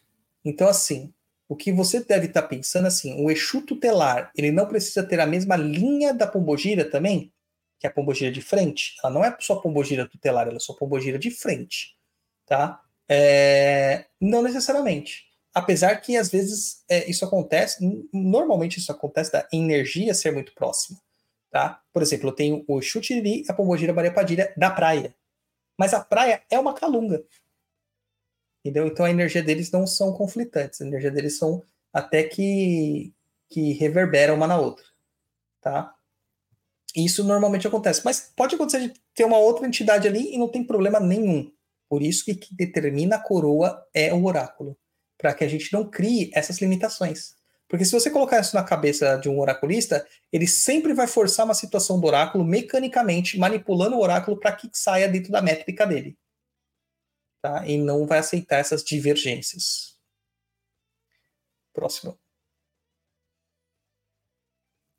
Próxima do Ensabanur. Mestre, como o astral enxerga as diversas egrégoras mágicas que nós, seres humanos, praticamos? O pensamento do ancestral vai influenciar na maneira com que a egrégora funciona? Sim. Normalmente você é encaminhado é, para uma prática mágica pela sua ancestralidade. Pela forma como a sua ancestralidade entende a sua linhagem mágica e espiritual, como que você vai se dar melhor lá. O que acontece é o seguinte: é, tem muitas pessoas que vêm jogar oráculo que elas estão dissonantes com a sua ancestralidade. Elas estão com a ancestralidade rompida, machucada, tudo isso, né? E é porque a pessoa ela nasce no Brasil e quer praticar sátiro, né? Sátiro, sei lá é o nome disso aí. E aí, pô, não vai dar certo, né, brother? Não vai dar certo. Você quer ser um viking tupiniquim, tá? Não, não vai rolar, né? Então é por causa disso beleza? Mas eles geralmente eles te encaminham para aquilo que eles acham que é o mais adequado para suas potencialidades energéticas. Próxima japonês. Vamos lá, o super sticker do Ricardo André da Silva. Muito obrigado. Gratidão. Mais um do Hélio de dezão. Obrigado, Hélio. Gratidão. E a última pergunta do José Valmor Ribeiro. A Ueto Tata por falar sobre o Ojogum, é isso? Espírito é, na verdade, de... é Ajogun, né? Ajogun é um termo que significa tudo aquilo que luta contra a humanidade. Né? E ele significa várias coisas ruins. Ele pode significar morte, pode significar doença, pode significar prejuízo, pode significar dificuldades, né? tribulações, pode significar é, pragas, pode significar é, perda de liberdade, preocupação. Dentre essas, as, entra, as preocupações entra o que é o Essé, né? Entra a ansiedade tá? É, são espíritos antagônicos à humanidade, são espíritos que não propriamente são espíritos de entidades, mas são manifestações, essências espirituais, tá? Sobre essas questões. E isso é muito da cultura iorubá. E aqui em Bandanagô trabalha muito com isso. Na Boa sobre mim, nem tanto. Mas aqui em Bandanagô trabalha muito com as questões dos afundamentos de ajoguns. Tá? Tem trabalhos para isso aí. Acabou, japonês? Acabou. Caramba, mano, maravilha, né? Beleza, meu povo. Ó, deixa eu, antes de, do japonês falar das seus tchauz e tudo mais, é, nós estamos ainda no mês de outubro, até dia 31 de outubro. É, a gente está tendo uma promoção no Perdido EAD, que. Deixa eu até abrir a página do Perdido EAD aqui. Que é a, o treinamento em magia, né? Caminhos do Maitá. O Maitá, o japonês acompanha que a gente tem, sabe que é o treinamento extensivo que a gente tem aí e que ele tem um, um objetivo de ensinar as mecânicas da magia e da feitiçaria para que todos, todas as pessoas possam praticar magia e feitiçaria independente de egrégora, independente de, de, de questão iniciática e tudo mais. Então a gente vai ensinar ali não só os mecanismos e os gatilhos mágicos, mas também a, o processamento dessas magias, as engrenagens por trás que fazem a magia funcionar. Tá bom? Então você não vai precisar mais de receitas de bolo, você vai saber como criar suas próprias magias, seus próprios feitiços. É um treinamento, não é bem um curso, é um treinamento extensivo de quase sete, oito meses, onde tem muito material escrito, tem muitas práticas propostas. Vídeo nesse tipo de, de conteúdo, ele é superficial, ele é simplesmente algo acessório, tá? A forma mesmo desse trabalho é o um mergulho na profundidade do, do estudo e da prática. Tá? Então você vai seguir lá com a nossa assessoria para isso aí. E nesse mês de outubro, mês das bruxas, né, que a gente comemora o Dia das Bruxas, foi liberado um desconto assim incrível nesse nesse produto aqui de 40% de desconto, tá? Então, quem quiser fazer, aproveita que só vai até dia 31 de outubro. E está disponível lá em www.perdidoead.com. Já está com o preço já com desconto lá. Então, quando você clicar no Caminhos do Maitá, já vai o preço com desconto, tá bom? É, só que é só em outubro. Tá? Não adianta falar assim, ah, dá para segurar para novembro, quando virar meu cartão. Não dá. Ah, dá para eu pagar uma parte aqui e depois eu fazer. Não dá. É, tem que ser pelo sistema para você conseguir o desconto, tá? Que é uma condição que a gente conseguiu junto à plataforma lá para isso. Uma outra coisa que muitas pessoas me perguntaram era sobre o oráculo do, de dados do povo malandro, né? Que eu tinha tirado a venda individual e também nesse mês das bruxas eu voltei com ele lá. Então também está lá no Perdido EAD, é, com preço especial lá. é, para vocês, Oráculo de Dado dos Povos Malandros, tá? Que é um oráculo passado para mim pelo Zé Pilintra, um Zé Pilintra que eu tenho contato. É, ele passou isso há muito tempo, eu formatei isso aí e ele me permitiu ensinar as pessoas, tá? Então tá lá também esse oráculo de dados do povo malandro para quem quiser aprender. E para que, que serve esse oráculo? Ele é um oráculo focado em confirmações, tá? Então, é um oráculo que diz sim ou não, e também dá para aprofundar situações por meio dele. É um oráculo prático, é um oráculo que usa dois dados de seis lados que você pode carregar no seu bolso, e você pode fazer vários tipos de consultas aí.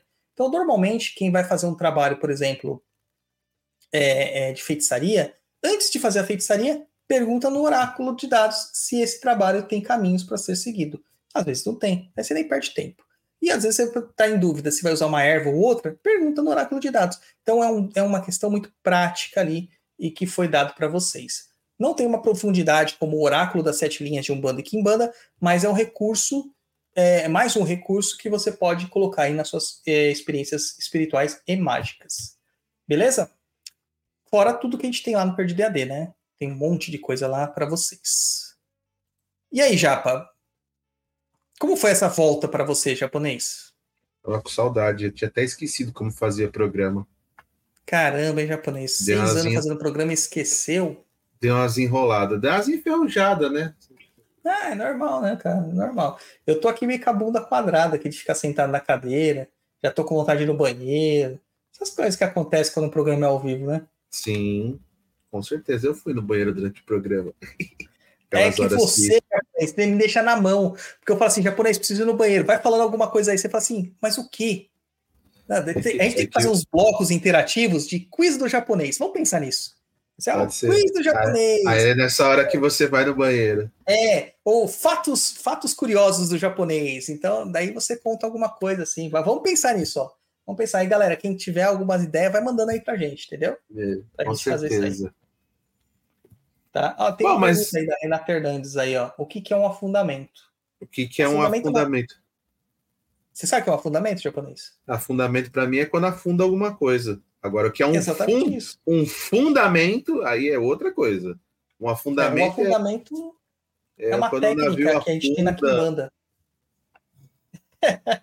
o Titanic foi afundado. é, tipo, É, o afundamento é uma técnica de magia de Kimbanda, tá? Que serve justamente para quebrar magias, quebrar demandas, quebrar situações ruins, tá? Afundar é, a joguns, né? Afundar situações. É isso. Dê seus tchauz japoneses, suas considerações, seus recadinhos e tudo mais. Bom, após essa pix, volta, pix. Meu Pix, eu não posso dar meu Pix, meu Pix é meu número de telefone. Ah, você não quer, não. Ó, aqui, ó, tem a prova aqui em cima, aqui, ó. Cadê? Japonês, não sei o quê. Cadê as pessoas aqui? Puta, já até perdi aqui, ó. Boa noite, japonês. Saudades, principalmente do japonês. Pô, Você japonês. favoritou isso aí para ficar colocando na tela, né? É lógico, tinha que tirar um print, mano. Isso aqui.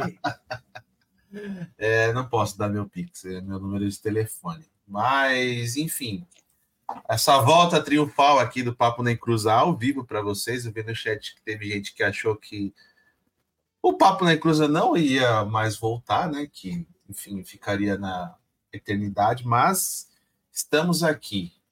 E para provar que não é eu e o Douglas brigou, né? Porque rolou esse assunto. Ah, eles brigaram, por isso que não vai ter mais. Não, ninguém brigou.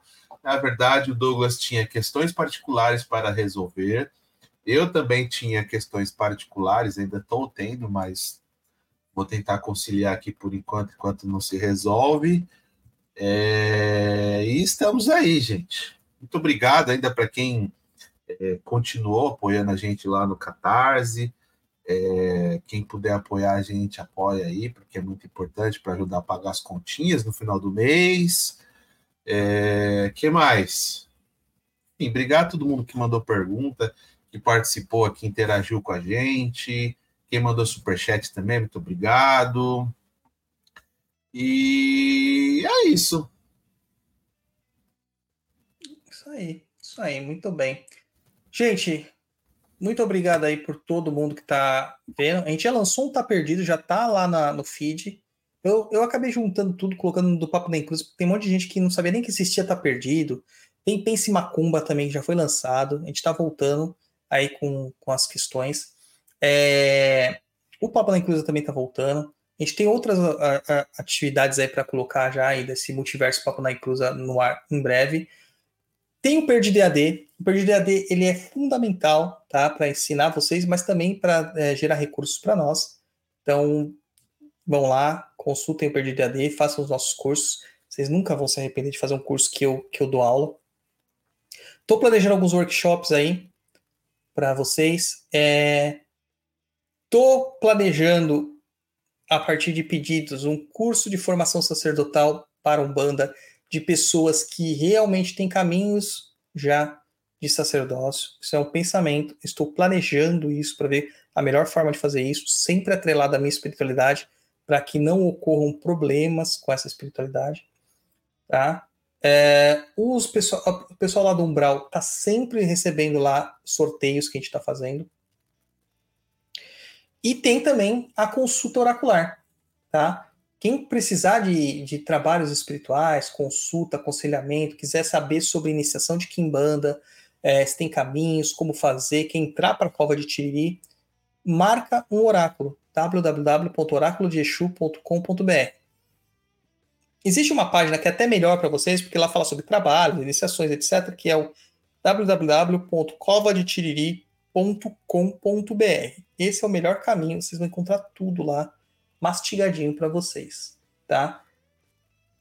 Façam isso, tá? E também os rituais que nós fazemos de Kimbanda, que a gente faz ritual coletivo praticamente todo mês, tá? E a galera tem um super resultados aí. Quem quiser participar, também você consegue contato lá pelo, pelo WhatsApp da Cova de Tiriri, que você encontra nesse site que eu passei.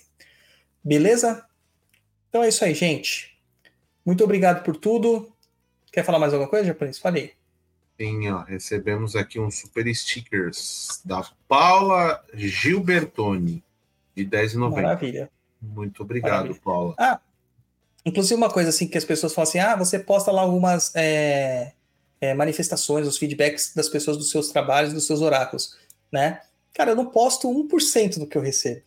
Tem muita gente que não quer que poste, né? Traz o, a, o feedback. E, e tem muita, muitas feedbacks que a gente não posta. A gente posta alguns para vocês verem que está tendo movimento, né? Só para lembrar as pessoas que nós existimos e que o trabalho que nós fazemos é um trabalho idôneo e que pode ajudar vocês. Certo, japonês? Acho que ano que vem tinha que fazer um trabalho pro Corinthians, hein, japonês? Vamos jogar alguma coisa, né? Porque tá difícil o Corinthians. Tá difícil, né? Tá difícil. Ou faz o. Arruma um patrocinador aí, igual a tia Leila, né, que paga. Fácil, né? É, fica fácil. Ai, maravilha. Galera, Saravá.